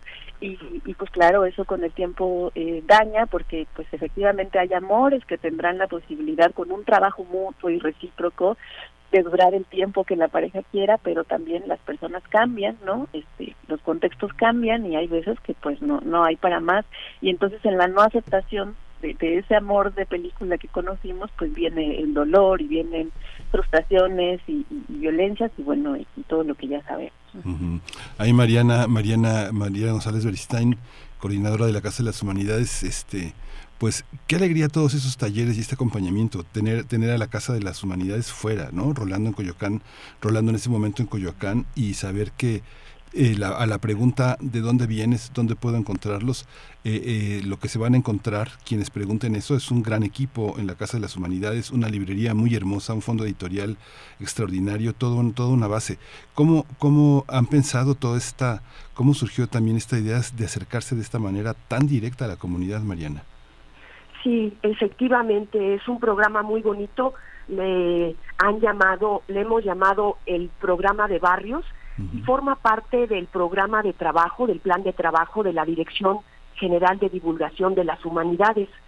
Entonces, eh, ya ha habido varias actividades en la caravana de las humanidades y las ciencias que ha recorrido todas las alcaldías de la Ciudad de México y es, es una gran caravana que ha dado la vuelta a todas las alcaldías y el proyecto de la casa dentro de este programa de barrios de la Dirección General de Divulgación de las Humanidades se llama la Casa de las Humanidades Rolando por Coyoacán y hemos tenido la excelente colaboración de la Dirección de Cultura de la Alcaldía de Coyoacán para hacer paradas en diferentes casas que no sean solo la de las humanidades, porque la alcaldía de Coyoacán es grande, es variada, es muy diversa. Entonces, tanto nosotros podemos llevar la universidad como el público también acercarse a, a nuestra universidad. Entonces, este viernes, que ya es mañana, las invitamos, los invitamos, les invitamos a una tarde muy bonita en la que desde las 4 de la tarde pueden llegar y ver los libros que llevará nuestra librería ambulante, La Clementina, efectivamente como lo mencionaste, desde las 4 estarán este con, con las novedades editoriales, habrá también obsequio de algunas revistas, a las 5 empezamos con este magnífico taller que ya nos han descrito con Patricia Piñones y Tania Santiago. Y a las seis y media tendremos un concierto con dos jóvenes de la Facultad de Música, El Grito del Amor Sublimado, es un concierto de piano y voz y con eso cerraremos esta actividad. En, diciembre tendremos también otra parada en la Casa de Cultura Ricardo Flores Magón con un programa diferente. Ay, pues qué, qué emoción, qué emoción escucharles, eh, qué emoción lo que va a ocurrir el día de mañana. Eh, quisiera, bueno, Mariana González Beristain, si, si viene para el resto del año algún otro evento relacionado con o en el marco del programa de barrios que nos cuentes eh, para, para cerrar esta, esta conversación, Mariana. Claro, el 6 de diciembre, martes 6 de diciembre a las 6 de la tarde estaremos en la Casa de Cultura Ricardo Flores Magón. Ahí habrá dos pequeñas obras que se representarán en el hermoso teatro que tiene esta casa con eh, Horacio Alma- Almada como director. Ahí se representará una loa de Sor Juana Inés de la Cruz sobre la ciencia de la música y también es una breve eh, puesta en escena muy bella con varios actores y posteriormente tendremos la representación de cuatro coloquios sobre las apariciones de la Virgen de Guadalupe, muy adecuadas a la temporada de diciembre. Y con eso cierra la caravana de la Casa de las Humanidades rolando por Coyoacán y el próximo año pues esperamos estar en el CASU y en el, re- en el reloj y en muchas otras casas que hemos visitado para conocer a su comunidad. Pues otras Las alcaldías, que sí. estén Sí, por favor, Mariana. En inscribirse o en reservar su lugar para esta actividad del día de mañana pueden eh, comunicarse a los teléfonos del Centro de Iniciación Artística Frida, que son el 55 56 32 58 40, o bien entrar a la página de Facebook de Humanidades Comunidad o del Centro de Iniciación Artística Frida o de la Casa de las Humanidades y aquellos que no, aquellas que no hagan su reservación también pueden llegar porque toda esta actividad será una fiesta que haremos en ese lugar. Pues enhorabuena, Mariana González. Por último, Alejandra Collado. Bueno, quiero decir que este Centro de Iniciación Artística Frida, que se encuentra, se encuentra en una calle importante de la colonia Emiliano Zapata, es la, la calle de Anenecuilco. Eh, las personas que viven ahí en, en, el barrio y en, y en colonias eh, aledañas, pues ubican, yo creo, muy bien esta calle de Anenecuilco y está ahí a pocos, a pocos, a pocas cuadras del Centro de Inicia- Iniciación Artística. Hay una secundaria, por ejemplo, una secundaria diur- que es la secundaria 269, eh, y, y esto lo comento para preguntar a Alejandra Collado para el cierre, pues a quién va dirigido este taller, preferentemente a quién le están hablando con estas actividades. Bueno, pues hay un rango de edad ahí para los talleres, aunque yo creo que en realidad este es un tema que nos atraviesa eh, a cualquier edad, pero sí particularmente, por ejemplo, a, a, público, ¿no? Que está ahorita en este momento de conformación de su identidad, ¿no? Que están aprendiendo a vincularse, yo creo que es muy importante, ¿no? Muchas de las historias más terribles de amor violento y tóxico que conocemos comenzaron, por ejemplo, en la secundaria o en la preparatoria, ¿no? Terminan siendo estas parejas eh, con las que, pues no sé, uno, una comparte vínculos amorosos por primera vez en la vida, ¿no? Y de los que difícilmente nos desapegamos porque existe esta idea, ¿no? Del amor eterno, del amor todo lo perdona, de si es amor de verdad tiene que doler, ¿no? Entonces definitivamente yo creo que este es un momento muy importante este para que empiecen por lo menos a reflexionar no sobre sobre cómo nos estamos vinculando sobre esta idea de lo que es el amor y, y la necesidad y una codependencia no que podamos diferenciar y pues en función de eso podernos vincular pues más sanamente no porque el amor se trata de, de, de crecer con otra persona y de seguir tu desarrollo humano, ¿no? No de no de que se trunque ni de que se convierta en sufrimiento y en dolor, ¿no? Digamos, el amor es es para disfrutar, aunque no todo siempre tenga que ser color de rosa, porque pues todas las personas además tenemos ahí cosas que que arreglar, ¿no? Por por por los propios contextos en los que crecemos, pero definitivamente entre más temprano se pueda hablar de estos temas y podamos ir generando pues así una cultura de amores sanos no es ideal. Entonces eh,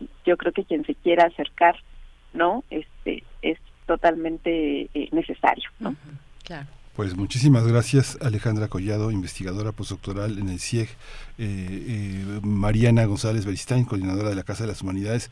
Muchas gracias por estar con nosotros esta mañana y compartir, compartir su pasión y sus conocimientos con nosotros. Gracias.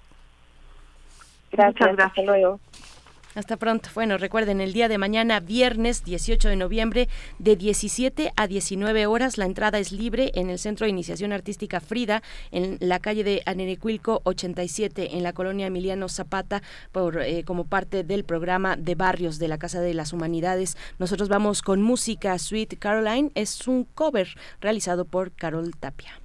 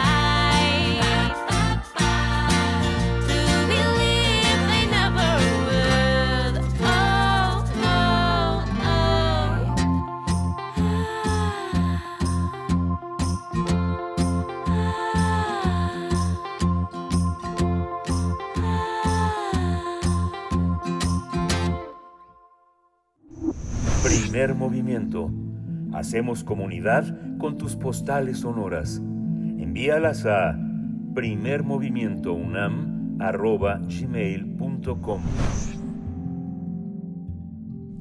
8 con 37 minutos ya, 8 con 37 minutos, qué rápido se está pasando la mañana de este jueves 17 de noviembre. Pues les saludo, estamos leyendo sus comentarios. Miguel Ángel, fíjate que, eh, bueno, estábamos aquí también en cabina durante la canción eh, comentando sobre, eh, bueno, la Mesa de los Mundos Posibles que viene a la siguiente hora, eh, que se trata de un homenaje de Luis Villoro hacia una ética política post-maquiavélica. Hay, hay materiales muy interesantes en homenaje al natalicio de este voy a decir filósofo, pero, pero su- sus alcances se vieron reflejados en pues en muchísimas áreas de- del conocimiento y que, y que además tuvieron eh, la oportunidad de qué fortuna no vivir una vida donde donde tu producción académica tiene un impacto real en, en la sociedad en distintos ámbitos y en algunos tan importantes como las autonomías eh, de, de- de los pueblos indígenas.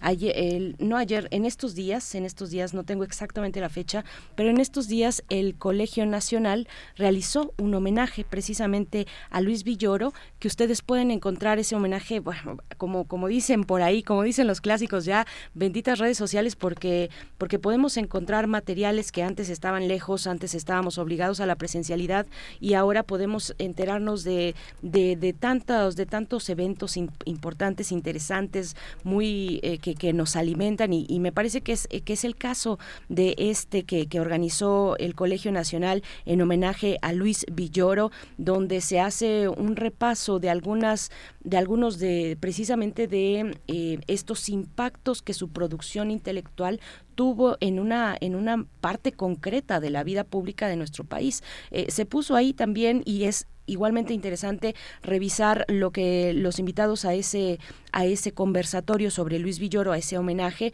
lo que los invitados eh, aportaron con respecto a la cuestión política electoral, por ejemplo, que estamos viviendo en este momento y que Luis Villoro tuvo en su momento, eh, pues una también una postura y un y una actividad muy importante para para la cuestión de la pluralidad democrática, la apertura hacia hacia la diversidad de partidos políticos eh, teníamos el partido hegemónico del PRI en el poder. Así es que interesante lo que lo que se virtió en ese homenaje y, de nuevo hay otros documentos igualmente eh, algunos que vienen desde esas autonomías indígenas y que reconocen y que reconocen el papel eh, fundamental de, Luis Villoro en momentos en aquellos momentos cuando se hablaba de la pluralidad del jura del del plura- pluralismo jurídico se hablaba y se decía en aquellos momentos que México corría el riesgo de convertirse, eh, de, de- de- de transitar a, o de tener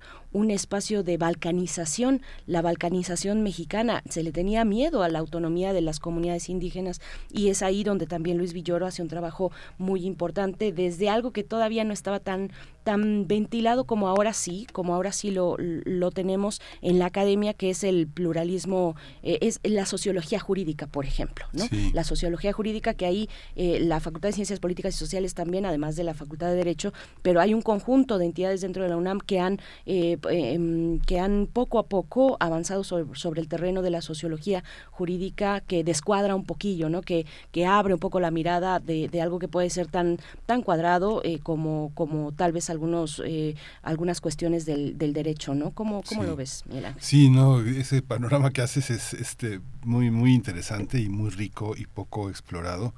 Yo recuerdo este dos libros así capitales, La ideología de la Revolución Mexicana y de Luis Villoro, que me, sorprendió después leer leer, saber, conocer un libro de epistemología que es así como verdaderamente extraordinario, ¿no? Yo había leído a este comparado con muchas de las cosas que uno leía como cuando uno salía del CCH, este Merleau-Ponty, la fenomenología de la percepción o cuestiones de Gastón Bachelard y de pronto tener esa potencia intelectual, ese pensamiento de un mexicano como Luis Villoro, ¿no? Aunque sea español, es, es un español mexicano, es un gran maestro, uno de nuestros grandes, uno de nuestros grandes amores en la educación universitaria, ¿no? Y es nuestro, y está editado en México y forma parte del repertorio de la Revolución Mexicana, la epistemología y lo que tú dices que es fundamental y que se dice poco, la sociología de lo jurídico es un tema interesante. Pero bueno, ya tenemos, parece ser, en nuestra invitada Sí. en la siguiente nota nacional. Vamos. Nota Nacional. Los retos que tiene nuestro país en el cumplimiento de los Objetivos de Desarrollo Sostenible, las OTS, en el ámbito de la salud son enormes. De acuerdo con la investigación Salud y Bienestar, presupuesto de salud hacia el desarrollo sostenible, elaborado por el Centro de Investigación Económica y Presupuestaria, México representa grandes desafíos para el logro del OTS, ya que de los 28 indicadores solo se monitorean 6 de ellos en nuestro país. El documento indica que el 65.6% de los recursos destinados a la salud, el, eh, presupuesto más bajo desde 2018 para este rubro, contribuirían al cumplimiento de estos objetivos del desarrollo sostenible de salud y bienestar. La investigación del CIEP señala que el indicador con mayores recursos es el que busca lograr la cobertura universal en salud, ya que a ello se destina el 50.3% del gasto en salud. Sin embargo, en 2018 el presupuesto alineado a meta a la meta era del 62.2%. Pues vamos a tener un análisis esta mañana sobre el presupuesto 2023 y los recursos destinados a la salud, su vínculo con los objetivos del desarrollo sostenible y nos acompaña a través de la línea en primer movimiento la maestra Judith Sen- Senyasen Méndez, directora adjunta de investigación y especialista en salud y finanzas públicas del CIEP, del Centro de Investigación Económica y Presupuestaria. Es maestra en administración con especialidad en finanzas corporativas en la Universidad Virtual del Tecnológico de Monterrey y es un gusto eh, recibirte una vez más en este espacio, Judith Senyasen Méndez. Gracias por estar esta mañana. Bienvenida. Hola, buenos días, Berenice, Miguel Ángel. Eh, muchas gracias por la invitación. Un saludo al auditorio. Gracias, Judith. Muchas veces cuando se hacen análisis eh, eh, eh, sobre aspectos económicos y sobre todo lo que tiene que ver con los datos que ha arrojado este sexenio, parece que el único criterio de comparación son los sexenios anteriores.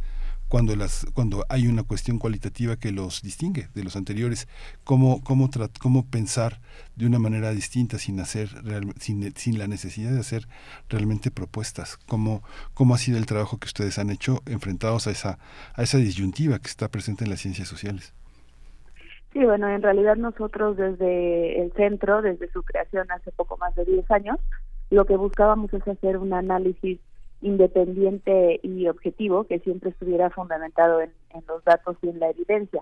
Entonces lo que hacemos es, eh, para empezar, ver la evolución no solo del presupuesto, sino de esta incidencia que tiene realmente en la población. O sea, cómo se ven eh, este presupuesto ejecutado en este caso de salud, pues eh, en una mejora en la calidad de vida. Y no nada más, eh, como bien mencionas, eh, comparando, por ejemplo, hacia atrás en el tiempo, sino también en este caso con el análisis de los objetivos de desarrollo sostenible, con las metas que ya se han establecido en otro momento, en, bueno, en 2015, y que fueron discutidas y planteadas incluso a nivel internacional con otros eh, bueno, considerando otro tipo de temas, cuál debería de ser esta visión en el tema de salud y bienestar para 2030. También aquí es importante pues recordar que hay 17 ODS, eh, el que estamos analizando aquí es el de salud y bienestar, pero pues también hay muchas áreas de oportunidad, por ejemplo, en todos los demás de género, de cambio climático, de pobreza, etcétera. Claro, eh, Judith, bueno, decir a la audiencia, cuando nos referimos a ODS, eh, estamos hablando de los objetivos del desarrollo sostenible de la Agenda 2030 y esa es la particularidad del análisis que realizan en el CIEP en este, en este caso, este estudio, este análisis que relaciona la salud con dimensiones específicas.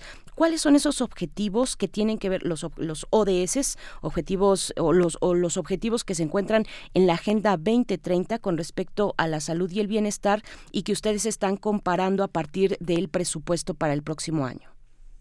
Sí, Berenice, pues mira, aquí mencionar que, eh, como bien dices, se hace una vinculación entre el presupuesto y la- las metas que se presentan para este objetivo en específico de salud y bienestar. Ahora, eh, importante aquí comentarles que la vinculación que hacemos del programa presupuestario al objetivo, eh, esta vinculación viene y es oficial de la Secretaría de Hacienda y Crédito Público. Ellos en una, eh, una, de una fuente oficial es que determinan cada uno de sus programas de acuerdo a los objetivos cómo está vinculado a estos ODS. solo que no hay una, eh, digamos, una vinculación directa, son bases o son fuentes de datos distintas. Lo que hacemos en CIEP es la manera de cruzarlas y efectivamente encontrar cuál es el presupuesto que está vinculado a este ODS. Y en tu siguiente pregunta que mencionabas, ¿cuáles son los indicadores? Bueno, hay 28 indicadores de este ODS de salud y bienestar, entre los que se encuentra, por ejemplo, temas de reducir mortalidad materna, mortalidad infantil, mortalidad que esté asociada con eh, temas de enfermedades de alta especialidad como cáncer, hipertensión, también el tema de capacidad física, eh, en términos de, bueno, la capacidad hospitalaria, también del número de, de trabajadores que se tiene, de el acceso que se tiene al hospital, por ejemplo, cuánto tarda en promedio una persona si tiene una necesidad de salud en acudir o en, o en ser atendida. También eh, se incluyen temas de mortalidad eh, asociados a la salud mental, por ejemplo, indicadores de suicidios. También eh, se consideran indicadores eh, asociados a las adicciones como el alcohol y el tabaco. Eh, otro tema que se incluye, eh, que me parece relevante, es también esta disminución deseable en el gasto de bolsillo, ya que, pues, como hemos comentado en otras ocasiones, una menor inversión pública en salud está asociada a que las familias tienen entonces que ejercer más de su de su bolsillo para eh, para este gasto para hacer frente a las necesidades de salud. Y hay una lista que ya está incluida en el documento de estos 28 indicadores. Lo que nos preocupa de aquí es que de estos 28 indicadores actualmente solo se da seguimiento a seis eh, en términos oficiales. Nosotros podemos tratar de encontrar los resultados de otra de otra manera, pero de manera oficial solo se está dando seguimiento a seis indicadores y cuatro de ellos presentan retrocesos. Eh, por supuesto, mucho de esto tiene que ver pues con los retos que surgieron a partir de la pandemia, pero lo, lo grave es que sí estamos viendo que más allá del presupuesto que está vinculado vinculado a los ODS, pues que los indicadores van en retroceso, ¿no? Entonces necesitamos eh, todavía voltear a ver qué estamos haciendo, si se está ejecutando mal el presupuesto y si además es eh, tal vez está en un nivel muy bajo, que eso pues ya, ya lo traíamos en el radar, pero también no se está ejecutando correctamente, porque no estamos avanzando en estos indicadores. ¿Ustedes encuentran una, una diferencia cualitativa en, en, la manera en la que se están concibiendo algunos aspectos de la salud? ¿Hay diferencias en secciones anteriores? Yo estoy viendo la serie de Lars von Trier, Kingdom, sobre este hospital en Copenhague que este, eh, está, está, está comandado por un doctor que viene de Suecia, un doctor que es un especialista en neurociencias y algo que dice Stig Helmer, que se llama el doctor, es, este, híjole, está bien, están bien caros los pacientes, no les vamos a mandar cosas, este, estudios caros y no tienen remedio. ¿Cómo entender esa visión de la medicina? Yo recuerdo este, Margaret Pabst, una de las grandes este, comunicadoras de la salud en Europa, este, desde Holanda, dijo, pues los pacientes que no tienen remedio que le dejen lugar a los que todavía lo tienen y que son más jóvenes.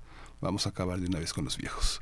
¿Cómo, cómo entender esa, esas, esos proyectos de salud tan, tan vigilados por, los, por el Banco Mundial, por el, por el, por el Fondo Monetario, este, eh, y, y diferenciarlos de planes que son más humanistas, que tienden a, a invertir en la, en la vida, en la prolongación de la vida para las personas? ¿Existe esa diferenciación? Qué interesante tema acabas de tocar, Miguel Ángel. Creo que esto que comentas tiene mucho que ver con lo que se conoce y se habla como la priorización dentro del sector salud, no no hacia hacia afuera de priorizar el sector versus otros sectores, sino la priorización que se hace al interior eh, del sector y todos estos temas que ya conllevan puntos éticos.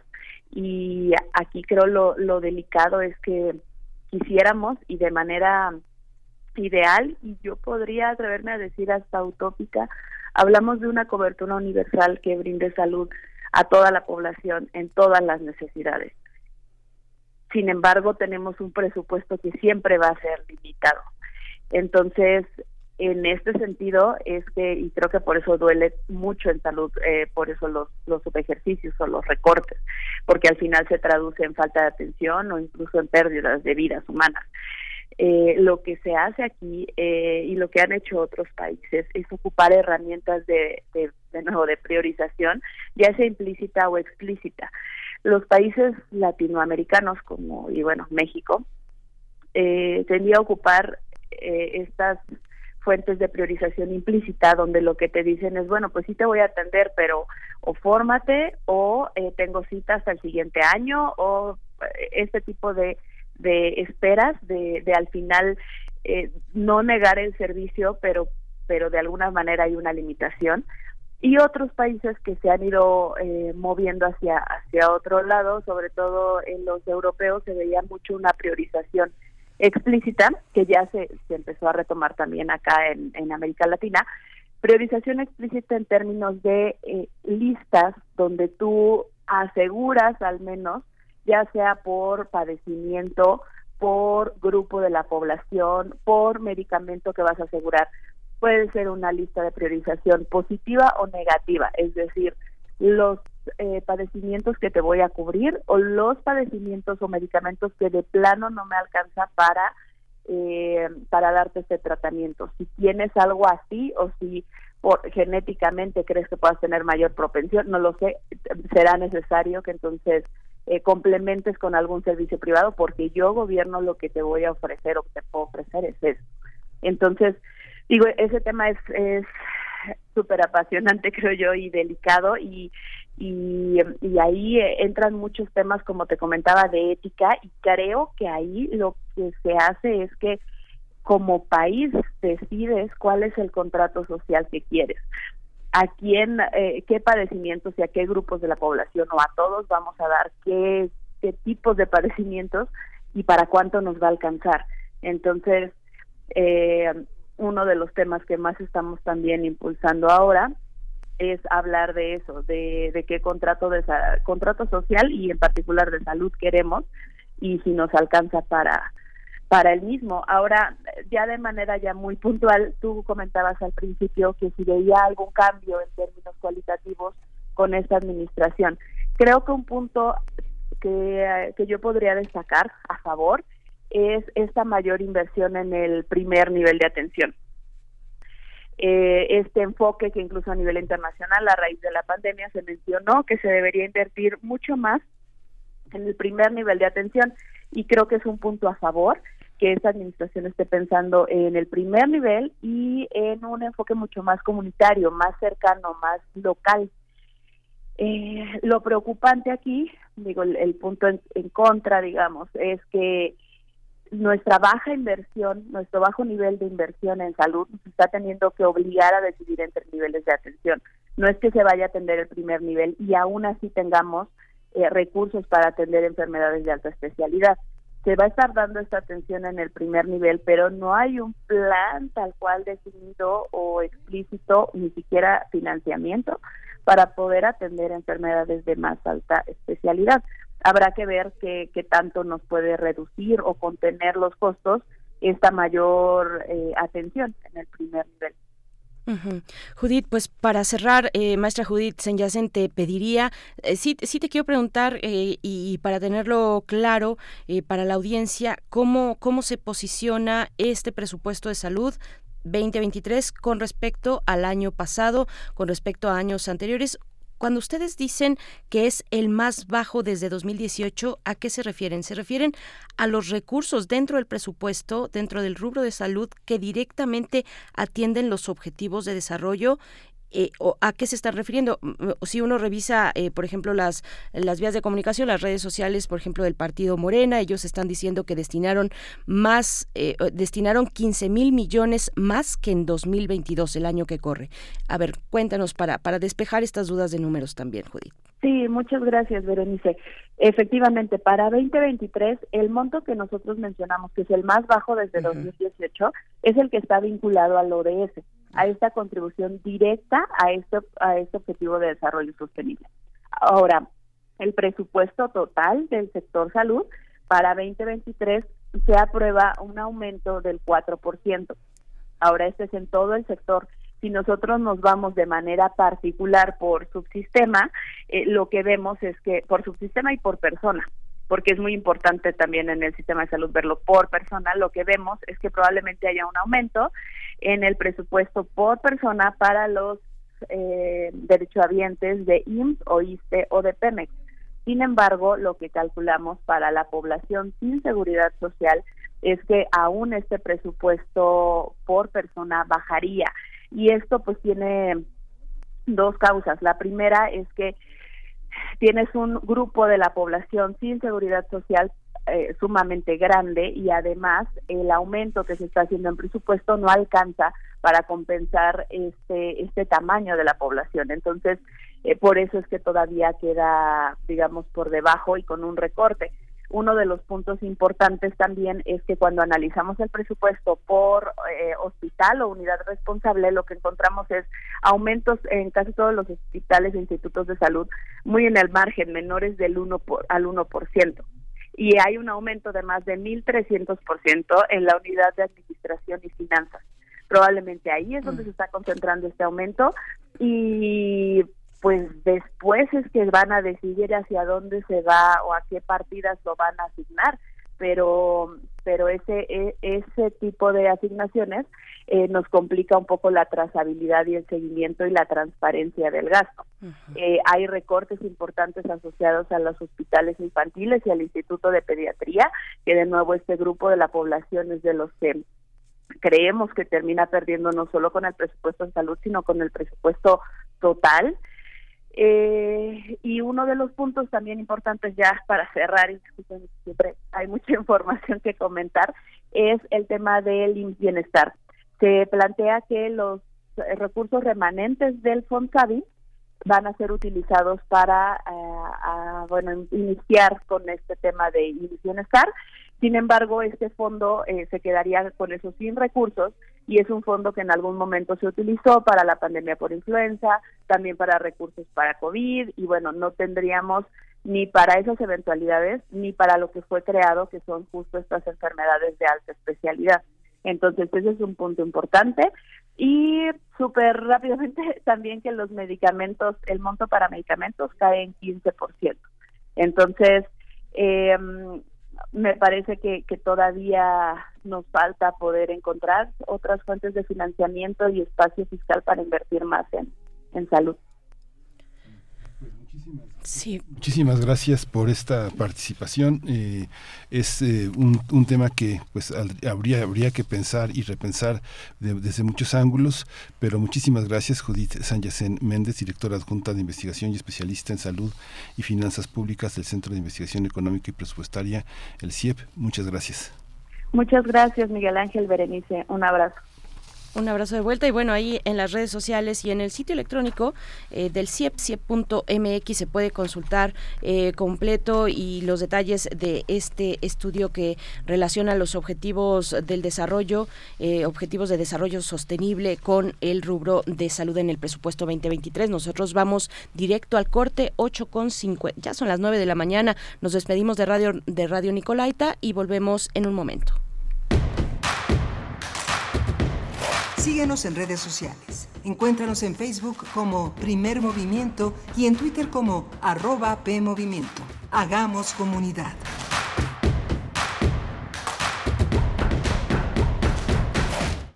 Hola, soy Francisco Hernández y estoy en descargacultura.unam.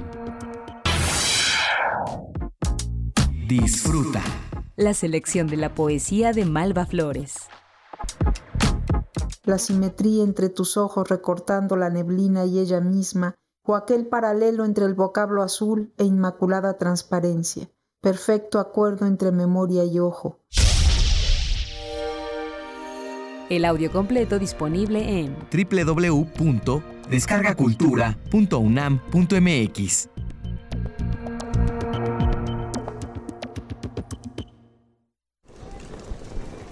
Hola Juan, Hola Oscar. ¿Ya te has dado cuenta que llevamos mucho tiempo juntándonos en esta transmisión? Y ahora nos juntamos para hacer este promocional de nuestro propio programa. Sí, hombre, por- en esta ocasión no es así un encuentro casual. Las Esquinas del Azar, todos los martes a las 10 a.m. y retransmisión los sábados a las 4 p.m. por el 96.1 de FM. Radio UNAM, Experiencia Sonora. Ser verde no es estar a la moda como muchos piensan. Hoy, ser verde está siendo un estilo de vida para miles de personas. Porque a ti como a nosotros nos preocupa el cambio climático, el cuidado del agua, de los bosques y el bienestar animal. Y aunque nos sigan criticando, seguiremos trabajando. Porque hasta ahora el 90% de las propuestas medioambientales y por los animales son del verde. Es momento de gritar fuerte y con mucho orgullo. Yo quiero un México más verde. Partido Verde. Nomás una probadita para agarrar felicidad. Total, ¿qué puede pasar? Puede pasar mucho. El fentanilo te engancha desde la primera vez. Esclaviza tu mente y tu cuerpo. No destruyas tu vida. El fentanilo mata. No te arriesgues. No vale la pena. Si necesitas ayuda, llama a la línea de la vida 800-911-2000. Secretaría de Gobernación, Gobierno de México. Querida audiencia madrugadora de testimonio de oídas, sigamos escuchando y develando hacia dónde nos lleva la música nueva y su quehacer sonoro. Martes y jueves, 1 a.m. por ambas frecuencias. Retransmisión sábados y domingos a la misma hora por frecuencia modulada. Radio UNAM, Experiencia Sonora.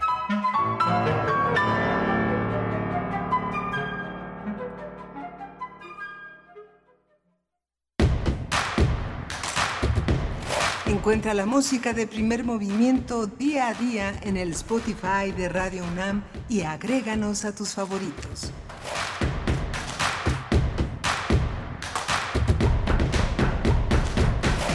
9 de la mañana con cuatro minutos, la hora del centro del país. Desde acá les saludamos desde la capital, desde la capital de la República Mexicana, Ciudad de México, este jueves 17 de noviembre de 2022.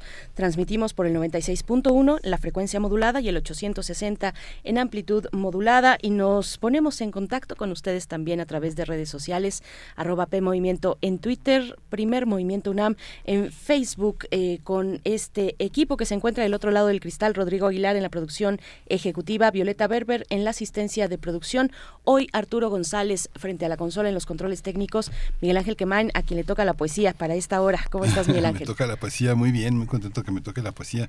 Venimos de, de tocar varios temas muy interesantes. Tuvimos ese taller que ofrece el, eh, eh, la Casa de las Humanidades con el CIEG, muy, muy importante, muy importante. Alejandra Collado, investigadora postdoctoral del CIEG, una labor fundamental que organiza ese centro de ese centro de investigación. Es muy importante acercarnos a la comunidad, a la comunidad universitaria cuando estás frente a un grupo, un grupo, un grupo de licenciatura y les dices, bueno, cuiden sus relaciones, cuiden sus vínculos, eh, establezcan relaciones de respeto más sensibles, no compartan, no compartan, este, no están obligadas y obligados a dar las contraseñas de sus correos, de sus celulares, esa vigilancia no es sana. Es muy importante esa labor de cercanía de eh, investigadoras, investigadores de tan alto nivel, eh, cercanos a la comunidad, porque tienen una explicación muy, muy, muy asertiva.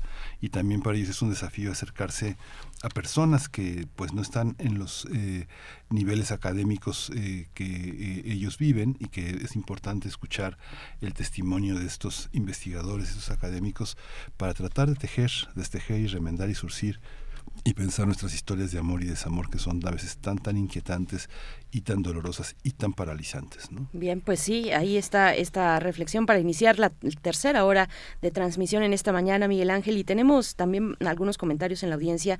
Nos dice la profesora Mayra Elizondo, dice, oh, con talleres como estos en mi infancia y juventud me hubiera ahorrado aprender del amor con tanto sufrimiento, bien por reforzar estos temas. Se refiere la profesora Mayra Elizondo a este taller y esta campaña, digamos, bueno, este programa es el programa Barrios de la, de la Coordinación de Humanidades de la UNAM, rolando por Coyoacán. y yo creo que otras alcaldías eh, van, a, van a querer poner el ojo ahí también. Ojalá que se pudiera extender a otros, a otros espacios de la capital y un poco más allá. Pero bueno, se empieza con esto, se empieza con Coyoacán y el próximo viernes tendrán esta sesión 18 de noviembre a las 17 horas, a las 5 de la tarde, de 5 a 7 en el Centro de Iniciación Artística Frida. Eh, ahora que Mayra Elizondo decía que con talleres como estos en la infancia y en la juventud, pues sí, em, yo también lo pensé, querida Mayra Elizondo. Fíjense que yo soy, bueno, no están para saberlo y es un paréntesis muy breve que hago, pero, pero ahora que, veía yo que, que, el lugar de reunión es el Centro de Iniciación Artística Frida en la calle de Anenecuilco, pues yo estudié por ahí. Yo soy un resultado y un producto de pieza a cabeza de la escuela pública y de la escuela popular. Además, yo estudié en la, en la secundaria 269 Marcos Moschinsky de la colonia eh, Emiliano Zapata en Coyoacán. Y bueno, pues me dio mucho gusto y, y, claro que pensé y regresé a ese momento donde no había esas oportunidades, la verdad, no, no teníamos esas oportunidades que ahora sí las y los jóvenes y les jóvenes pueden tener muy, muy cerca, cada vez más cerca y cada vez más instituciones importantes como, como esta, como, como esta casa de estudios, pues eh, no solo recibiendo, sino acercándose, yendo a los lugares a donde, donde se necesita,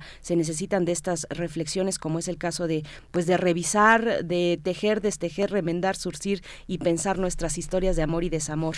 Es lo que vamos a, lo, lo que presenta la Casa de las Humanidades en la alcaldía de Coyoacán, Miguel Ángel. Sí, muy interesante. Y también el tema, también el tema de la salud, la, la dificultad en esta, en este mundo que vivimos de eh, acceder plenamente a los servicios de salud. Incluso la gente más, eh, más, poderosa y más adinerada del mundo tiene que someterse a la, a las, a, a los dilemas que eh, colocan los seguros como alternativas para sobrevivir, para negociar. hay que hacer una negociación primero jurídica y luego una negociación humana. Es muy, muy interesante cuando uno puede observar. Les recomendaba esta serie de Kingdom, de este, este hospital eh, que, que Stephen King también eh, eh relató de una manera extraordinaria y que ahora Lars von Trier este, coloca en el centro de la, de la reflexión. Es muy, muy interesante, ¿no? Desde, toda la serie empieza diciendo, aquí había, era un lugar donde enjuagábamos las ropas y las blanqueábamos, después vino un hospital, eh, ahora regresa, regresa la necesidad de humanizarnos y de encontrar que hay más cosas más allá, más allá de la medicina tradicional, este, alopática y que hay una espiritualidad que hemos perdido y que tenemos que regresar a ella. Muy interesante, muy este, muy mística y llena de espiritualidad la serie, muy cuestionadora, porque este, el médico que es el protagonista de la serie dice no quiero nada de medicina naturista, no quiero nada de medicina espiritual, no quiero nada de eso. Aquí hemos, nos ha costado mucho llegar a la ciencia para caer en esas supercherías. pues yo no la he visto, Miguel Ángel, eh, prometo hacerlo pronto. Eh, nos dice Rey Guillermo que ahí sí le gustó mucho la serie de Kingdom Hospital eh, y que, pero dice, pero forzar compararlo con el sistema de salud es una falacia lógica. Sí, sí existe mala, sí existe mala atención, pero no solo depende de echar más y más dinero, hay la falta de amor de la burocracia por lo que se hace y bueno, ese es un comentario respecto a esta conversación que tuvimos con Judith eh, Senyacen Méndez del CIEP. Nos dice por acá Rosario Durán Martínez. Con sueño, pero buenos días. Con sueño, pero buenos días. Gracias, Rosario Durán, por, por escribirnos. Pues ahí están las redes sociales para que sigamos haciendo comunidad y vaya que vienen temas interesantes. Luego de la poesía vendrá eh, Los Mundos Posibles con el doctor Alberto Betancourt, un homenaje a Luis Villoro hacia una ética política posmaquiavélica.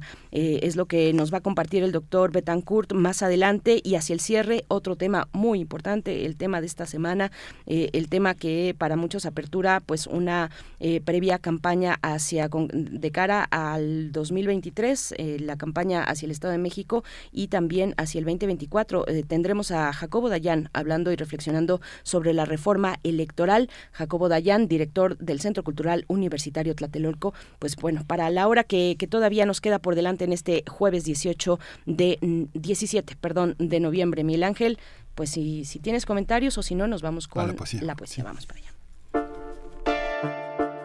Es hora de Poesía Necesaria. Pues como comentábamos esta mañana, eh, uno de los premios, uno de los doctores honoris causa que se van a entregar mañana a partir de las 11 eh, en, la UNAM está dirigido a Angelina Muñiz Uberman, poseedora de una obra literaria extraordinaria. Y uno de los poemas que voy a leer es un poema eh, señero que se llama Los Cabalistas y lo voy a acompañar con la música de los mundos superiores de Val Hasulam y Ine Quejome, que es parte de esta búsqueda de la música, este, de la música que está en este orden de ideas. Dice así los cabalistas. Recibieron de lo alto la voz divina, la chispa que incendia el corazón. La palabra solo la tradujeron de boca a oído. Nada quedó escrito. Sobre el agua o sobre el río, sí, con los nueve atributos del innombrable. Mas la esfera sin fin dibujaron el árbol de la sabiduría la escala de luz, el entorno en exégesis, el fuego negro en fuego blanco. La página no dice lo que dice, sino lo que hay más allá de lo que dice. Detenidos frente al lago, las altas espigas en la orilla lanzan una piedra al punto equidistante y los círculos concéntricos van expurgando las vías del conocimiento. Cada uno acoge la enseñanza que cuidadosamente bruñe entre diamantes tallados para el iniciado que quiera adiestrar su sonido y su memoria y el sueño de todas las cosas.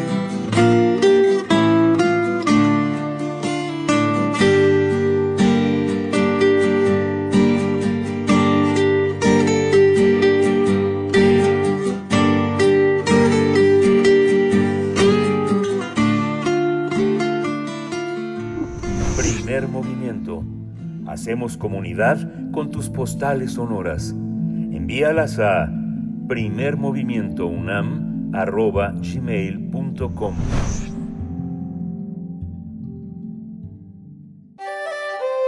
Mundos posibles.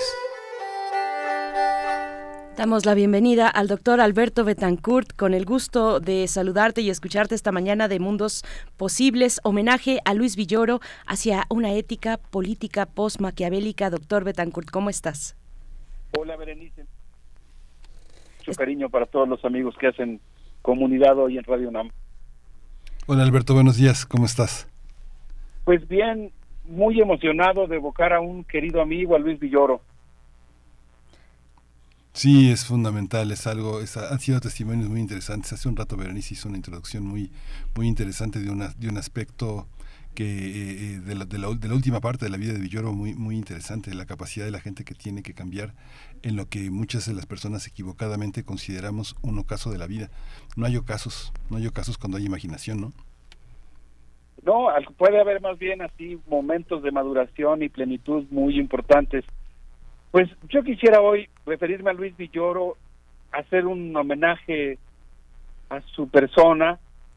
Y bueno, pues recientemente se han hecho varios homenajes, eh, Miguel Ángel, Berenice, Luis. Eh, uno de ellos, como escuchaba que mencionaban hace un momento, muy interesante y que se puede consultar en línea, organizado por el Colegio Nacional, como ustedes lo señalaron. Hay otro también que fue organizado por el Instituto de Investigaciones Filosóficas, y hay uno tercero que fue organizado ya un poquito más eh, con más anterioridad, digamos, por el Ejército Zapatista de Liberación Nacional. Y yo creo que pues quizá el mejor homenaje que podemos rendir a Luis Villoro, pues es desde luego la lectura que podemos hacer de su obra, que constituye de alguna manera pues entablar una forma de un homenaje muy particular, muy cálida, que consiste pues en perpetuar todavía el diálogo con él yo quisiera hablar de Luis Villoro, pues principalmente como, como amigo, tuve ese enorme privilegio de poder convivir mucho con él, sobre todo en todas las tareas relacionadas con la solidaridad y el apoyo al movimiento zapatista. La verdad es que nosotros viajamos en muchas ocasiones a la realidad Chiapas, a la selva lacandona, digamos que literalmente en muchas ocasiones tuve el gusto de tener como compañero de viaje al gran maestro, el gran amigo Luis Villoro. Y yo lo tengo muy presente, particularmente en dos vivencias que para mí pues eh, marcaron eh, mi vida. Eh, la primera de ellas en una ocasión en que asistimos a acompañar a la comandante Ramona en el viaje que realizó de la selva lacandona a la Ciudad de México. En aquella ocasión eh, nosotros llegamos a la selva Lacandona poquito después, creo que casi, casi nos cruzamos, no recuerdo si literalmente, con el convoy de vehículos que venía, eh, digamos, sacando de la selva al cineasta Oliver Stone, que acababa de hacer una visita a la realidad y nosotros íbamos subiendo para, pues, eh, recoger, digamos, acompañar a la entrañable comandante Ramona, con esa voz tan poderosa, esa paridora de mundos, como le llamó el subcomandante insurgente Marcos. Y, bueno, tengo la impresión de que estaba todo como muy eh, aceitado para que la resistencia zapatista en el momento en el que nosotros arribamos pudiera ser muy escenográfica y pues eh, digamos que estaba todo como muy montado en el buen sentido de la, de la palabra, no como algo falso, sino como algo que estaba ejercitado, digamos. Eh, pues todo, digamos, el despliegue que se había hecho para recibir a Oliver Stone. Y cuando nosotros llegamos a la realidad, si no me equivoco, en aquella ocasión nos tocó presenciar algo muy impactante porque vimos llegar a los diputados y senadores de la Cocopa en un helicóptero, llegar con los cocineros del restaurante Don Quijote, que ahí pues yo a mí me tocó presenciar una escena que nunca olvidaré porque había una filita de, de niños eh, tojolabales, celtales, eh, formaditos tratando de, de aspirar eh, el olor de la carne que se estaban asando los diputados, eh, entre ellos el senador Luis H. Álvarez, que en ese momento presidía la, la COCOPA. En aquella ocasión, pues el subcomandante insurgente Marcos se encomendó a la comandante Ramona a una delegación eh, de personas de su confianza que, que acompañaron a la comandante Ramona. Yo tuve el gusto de estar eh, presente en ese momento y, y hacer el viaje de la selva hasta San Cristóbal. Y ese para mí pues fue un momento así muy, muy importante de, de conocimiento, de, de cercanía, de calidez con Luis Villoro. Y un segundo momento para mí muy, muy importante pues fue un momento muy dramático, muy complejo, muy difícil por el que cruzó nuestra universidad cuando el 6 de febrero del año 2000 entró al campus universitario la Policía Federal Preventiva y detuvo a varios eh, estudiantes que estaban participando en la huelga. Y yo me acuerdo que haber propuesto en el Colegio de Profesores de la Facultad de Filosofía y Letras que creáramos una comisión lo más pronto posible para pues averiguar cuántos estudiantes de la Facultad de Filosofía estaban presos, en qué condiciones estaban, qué se les ofrecía, tender desde luego un puente, un abrazo de la comunidad hacia ellos. Incluso diría yo, pues independientemente de la pluralidad de opiniones o de interpretaciones que había en ese momento eh, de balances sobre el, el momento que estaba viviendo la universidad, pues a mí me pareció muy importante que la facultad, que el colegio de profesores en particular de la Facultad de Filosofía y Letras, pues se acercara a, preguntarle a los muchachos de la facultad qué, se les ofrecía. Y me acuerdo que uno de los profesores más sensibles a ese respecto y eh, juntos hicimos las gestiones para poder visitar a nuestros compañeros universitarios en el reclusorio norte fue justamente Luis Villoro. Y para mí pues esos dos momentos junto con muchos más pues son dos momentos que yo guardo con mucho con mucho afecto de, Luis Villoro. Yo creo que Luis Villoro pues nos invitó a bueno es un filósofo muy importante muy complejo que incursiona en muchos campos de la filosofía. Yo quisiera hoy referirme a un ámbito en particular que es el terreno de la filosofía política específicamente el de la ética política y en ese marco pues quisiera hacer algunos comentarios eh, breves pero tratando un poco de invitar a la lectura de la obra de Luis Villoro. Luis Villoro desde mi punto de vista pues invitó a, a repensar la democracia, cuestionó la limitación del pensamiento y la democracia liberal. Este es un punto que para mí pues tiene una enorme importancia, no reducir la democracia a lo que podríamos llamar su modelo liberal, encontrar las limitaciones, las virtudes sin duda, pero también las limitaciones, las grietas, las contradicciones de la democracia liberal.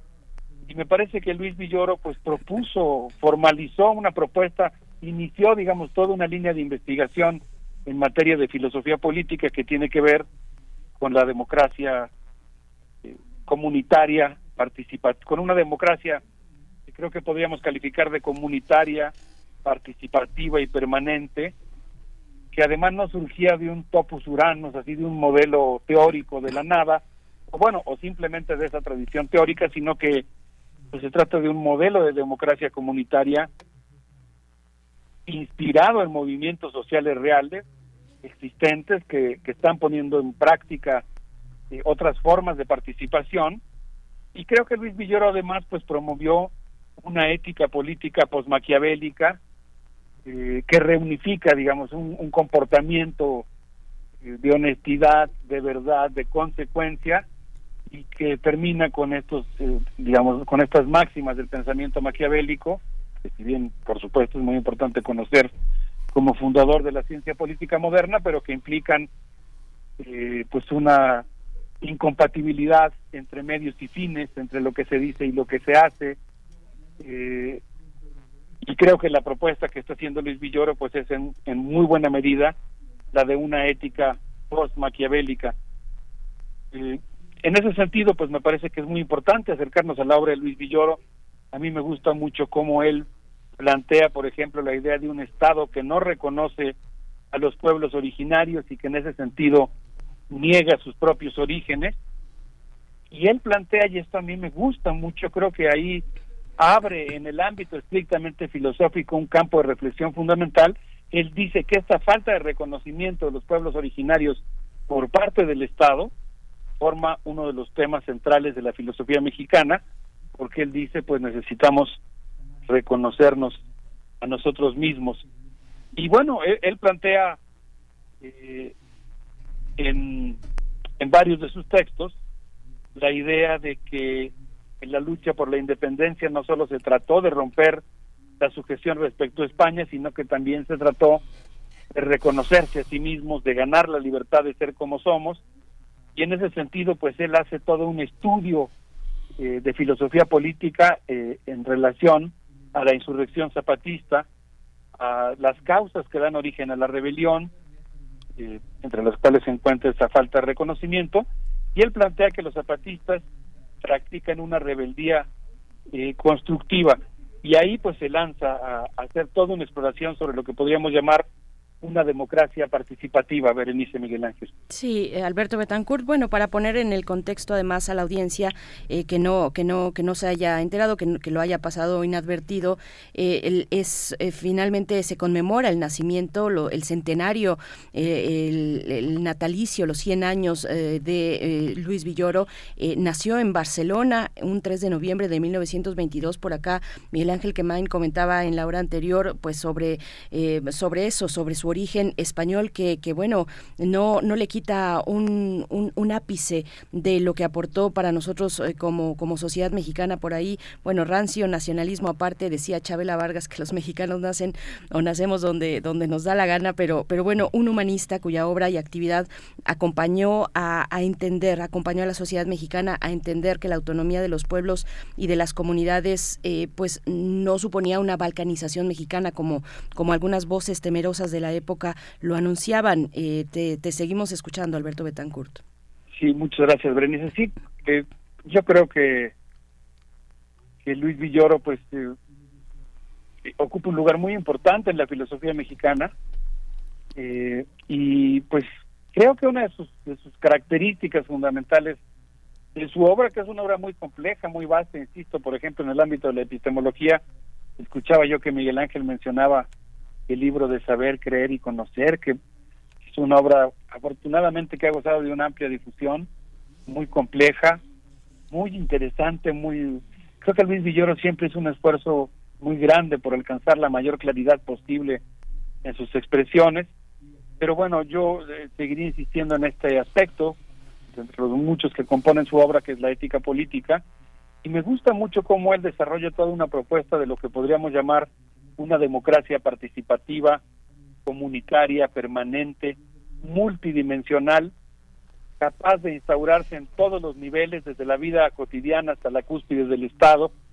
Él pues exigió que el Estado devolviera el poder a las comunidades que lo crean e insistió mucho en el carácter pluricultural del Estado mexicano, de la sociedad mexicana y consecuentemente la necesidad de un Estado pluricultural y basado en la democracia participativa.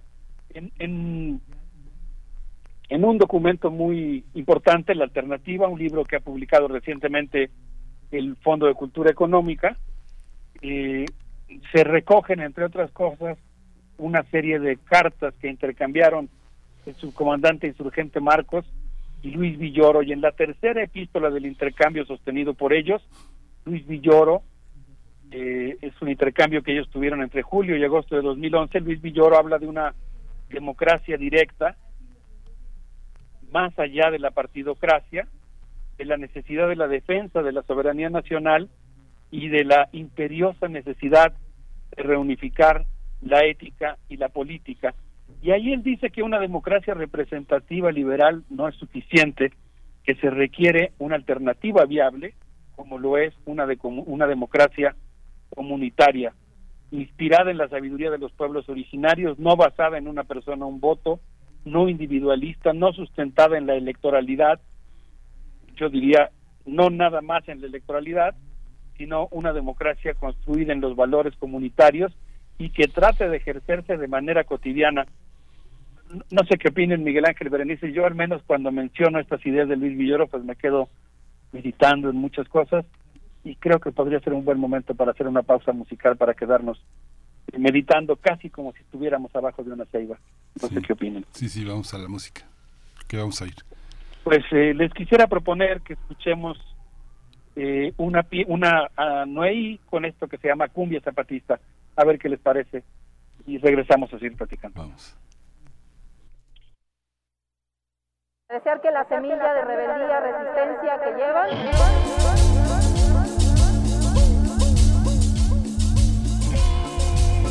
2021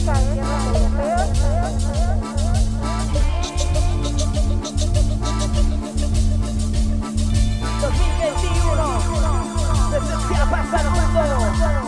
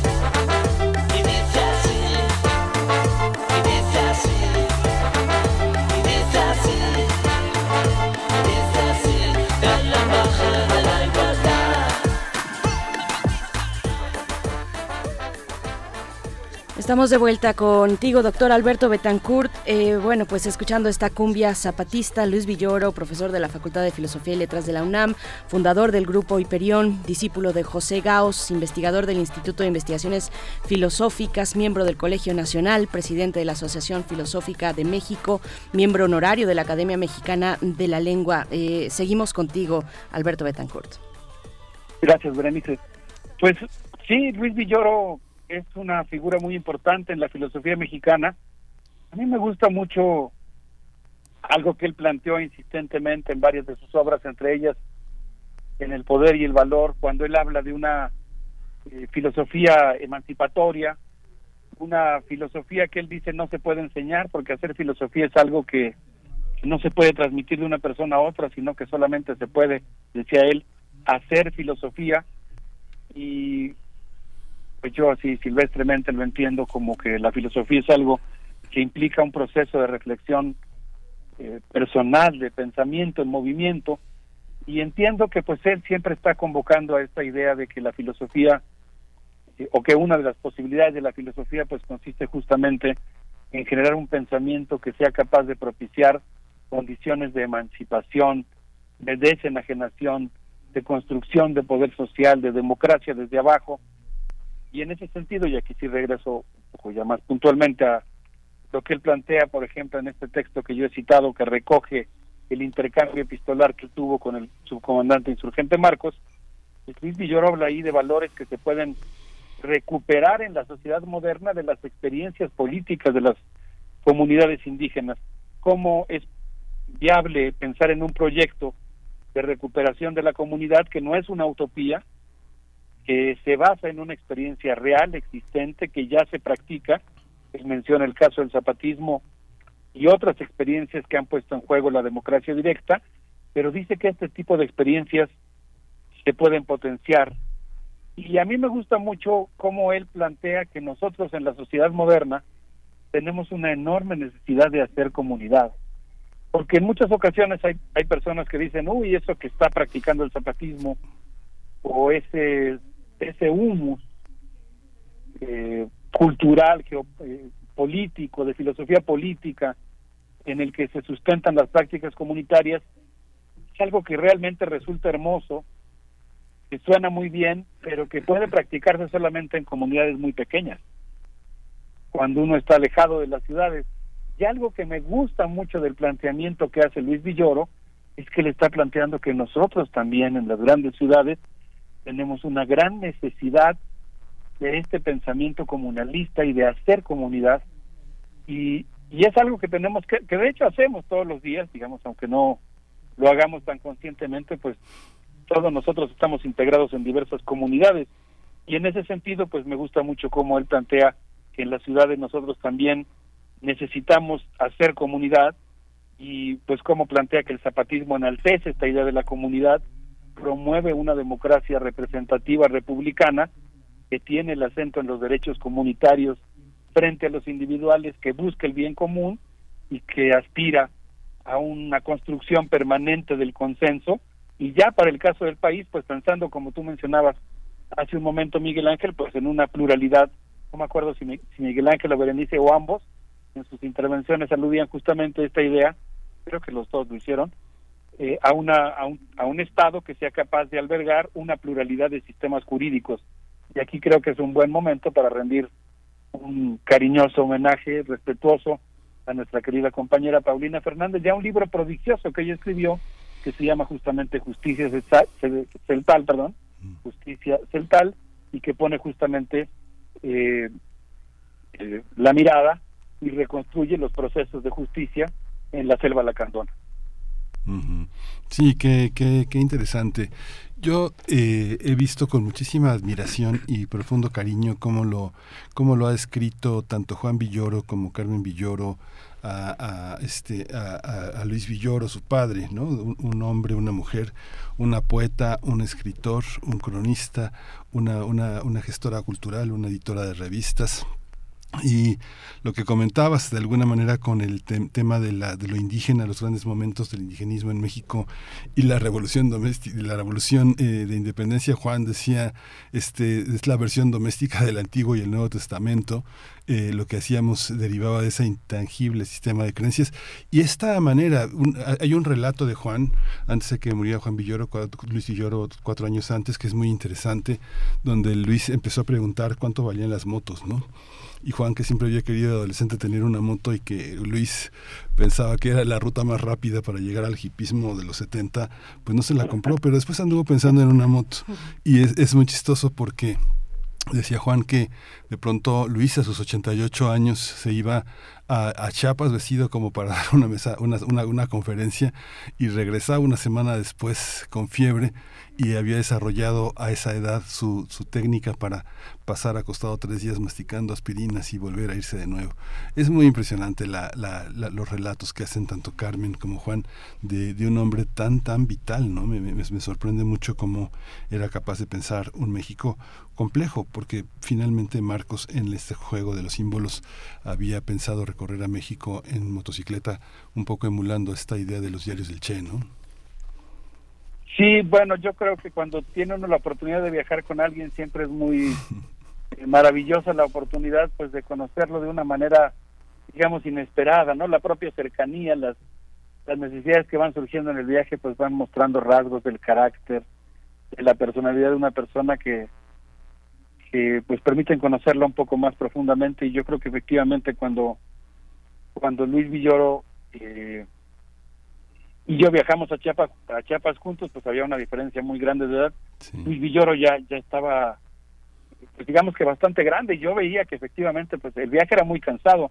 No existía la carretera que posteriormente construyó el ejército mexicano para poderse mover rápidamente y envolver al ejército zapatista de liberación nacional. Así que los trayectos eran muy largos en una carretera llena de baches, en camioneta de redilas. Me acuerdo claramente de mi sensación siendo profesor muy joven de la facultad, eh, de voltear a ver a Luis Villoro, al gran maestro, al gran filósofo, pues, pues traqueteado en la camioneta, eh, pero pues digamos estoico, contento, sonriente, eh, aguantando pues todas las, las no sé, las dificultades del clima, etcétera, y pues llegando cansado, por supuesto, a la realidad, pero siempre con un enorme ímpetu. Y Pues no sé, pensaba yo en, en la primera carta del intercambio que ellos tienen, el subcomandante insurgente Marcos y Luis Villoro, en donde el subcomandante propone un diálogo en el que la palabra vaya y venga para discutir sobre ética política, y cita un texto de Arthur Conan Doyle, Escándalo en Bohemia, en el que el detective Sherlock Holmes le dice al doctor Watson, es un error capital comenzar a teorizar sin tener datos porque uno empieza a deformar la realidad para que se ajuste a la teoría. Y ahí el subcomandante eh, insurgente comienza a hablar de cómo en un principio fueron las estatuas que hablan de los triunfos militares y de la violencia como verdadera partera de la historia, la violencia que viene desde arriba. Y Luis Villoro, que se suma, digamos, a este, a este acto de fustigar la violencia que viene desde arriba, responde que frente a la violencia de arriba, los zapatistas han tratado de construir un estilo de hacer política que propicie la coincidencia de que ninguno de los dos bandos elija la guerra y, como la, y la paz como un valor supremo, como el ser humano debe ser siempre un fin y nunca un instrumento, como debe haber una coherencia entre lo que se dice y lo que se hace, y cómo pues eh, la paz junto con la dignidad pues tienen que ser los elementos centrales de una propuesta política realmente alternativa. Y yo creo que en el momento en el que nos encontramos, eh, podemos rescatar esta, esta filosofía política que promueve Luis Villoro, que plantea la responsabilidad que tenemos todos, no de esperar un Salvador, sino de cada uno de nosotros adoptar nuestra responsabilidad en el sentido de construir comunidad y de aspirar a luchar por un mundo en el que la dignidad convierta en una práctica cotidiana en la que cada ser humano tenga su lugar en la sociedad. Y yo creo que eso pues vuelve muy entrañable a un gran filósofo como Luis, como Luis Villoro. Gracias, Alberto Betancourt. Pues bueno, con ello vamos a, despedir de esta sesión de Mundos Posibles. Yo solamente como paréntesis decir que lo que estábamos mencionando era eh, pues las influencias del pensamiento de Luis Villoro hacia estudios del pluralismo jurídico. Bueno, por supuesto ahí Fixamudio eh, está al, inicio de la lista, pero bueno, eh, como desde la filosofía y desde esta filosofía particular de Luis Villoro hay una incidencia en ese pluralismo jurídico, en una incipiente sociología jurídica también que afortunadamente cada vez, desde mi perspectiva, afortunadamente cada vez va tomando mayor, mayor impulso. Un poco de las referencias que hacíamos en el homenaje que realizó días atrás el Colegio Nacional, pero bueno, ahí está, para que no se quede en el aire de lo que comentaba la hora pasada eh, Alberto Betancourt, ¿con qué nos vamos a despedir? Sí, muchas gracias. Sí, yo creo que Luis Villoro siempre enfatizó esta, digamos, diferencia entre la sociedad y el Estado y cómo la sociedad tiene que hacer valer su pluralidad y en ese sentido pues abrió dos líneas de reflexión muy interesantes, la pluralidad jurídica y la pluralidad epistemológica y luego pues la pluralidad política, ¿no? También la idea de que existen distintas formas de democracia y que tiene que haber un Estado pluricultural. Yo les propongo que nos despidamos con mano chao, escuchando Contramundo y disfrutando de lo que han sido las experiencias políticas de liberación realmente existentes en nuestra historia, que forman parte de nuestro acervo para construir un futuro mejor. Gracias, Alberto Betancourt. Nos escuchamos la próxima semana. Hasta pronto, buen fin de semana. Un abrazo.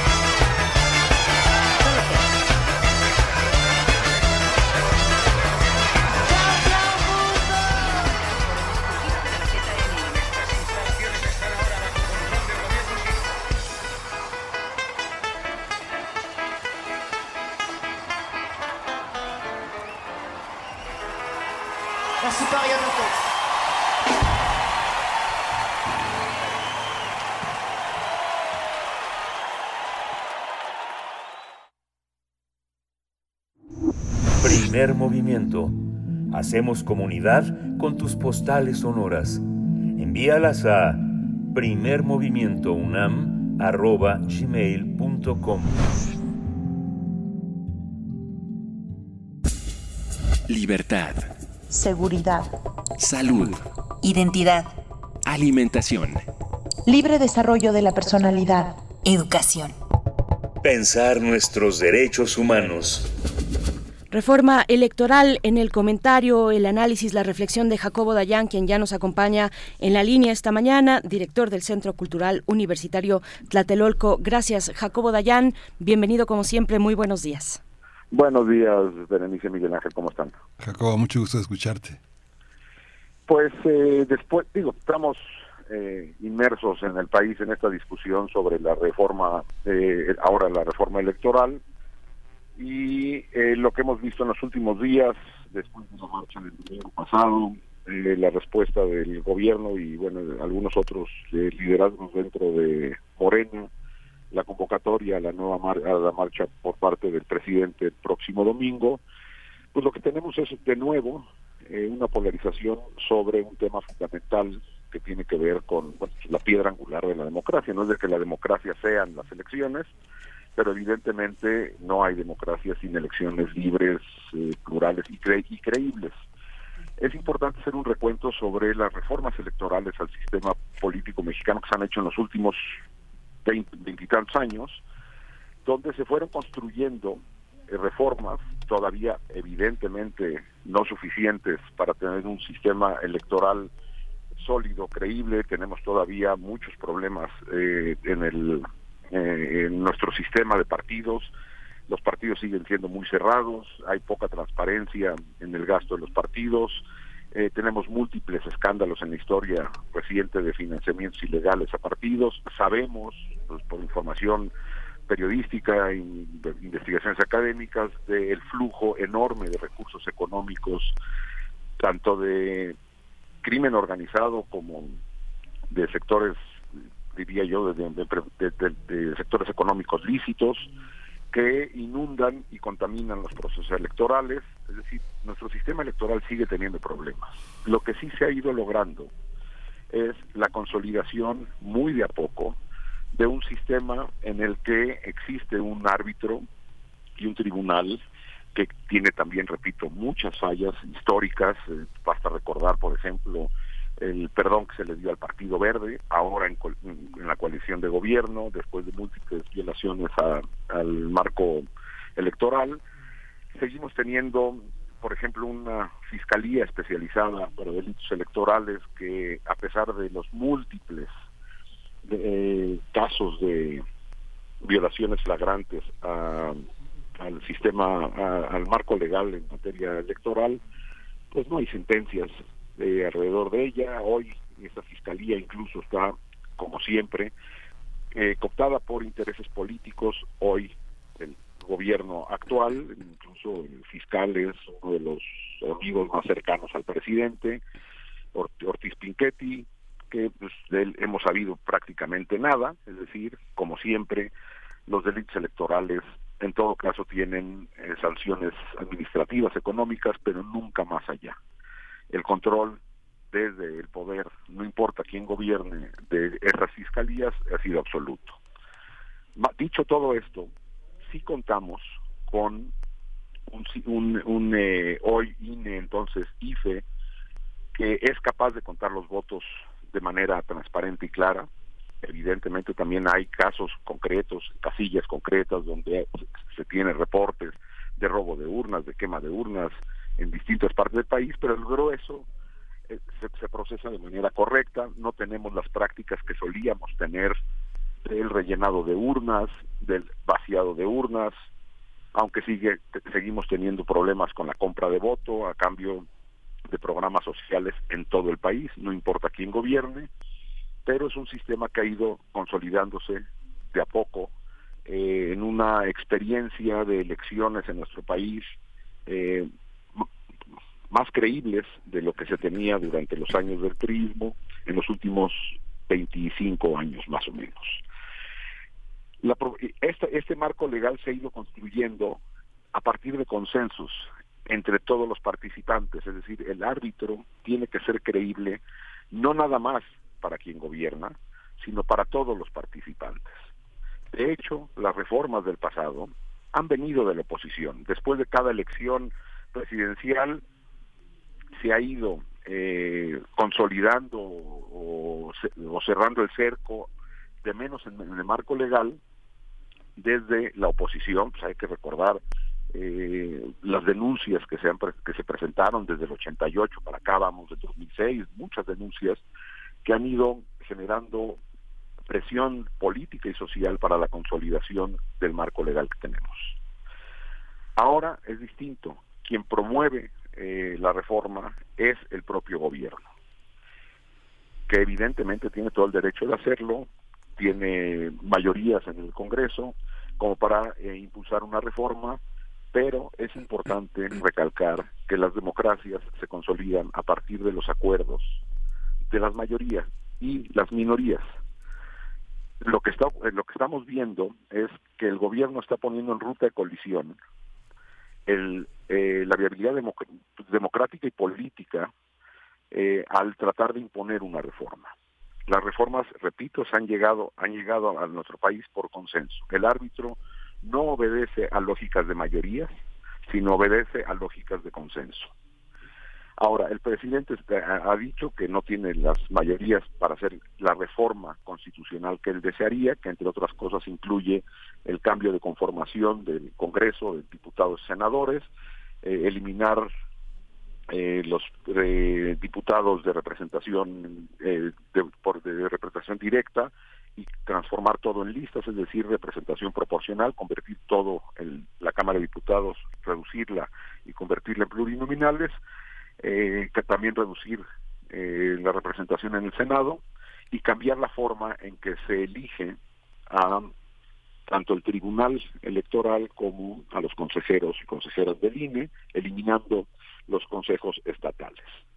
Eso requiere una reforma constitucional. El presidente ha dicho no tiene las, eh, los números para hacer esta reforma y ha hablado de un plan B que no queda claro qué significa, qué, qué contenido tenga ese plan B si el contenido tiene, eh, toca estos dos elementos, es decir, la conformación de las cámaras y la elección o la forma de designación de consejeros del INE y del tribunal, evidentemente será una reforma anticonstitucional que a diferencia de otras, como por ejemplo la de la Guardia Nacional o la reforma eh, energética, tendría una implicación eh, mucho más preocupante en el sentido de que podríamos estar entrando a un proceso electoral donde el marco eh, secundario diga una cosa y el marco constitucional otra.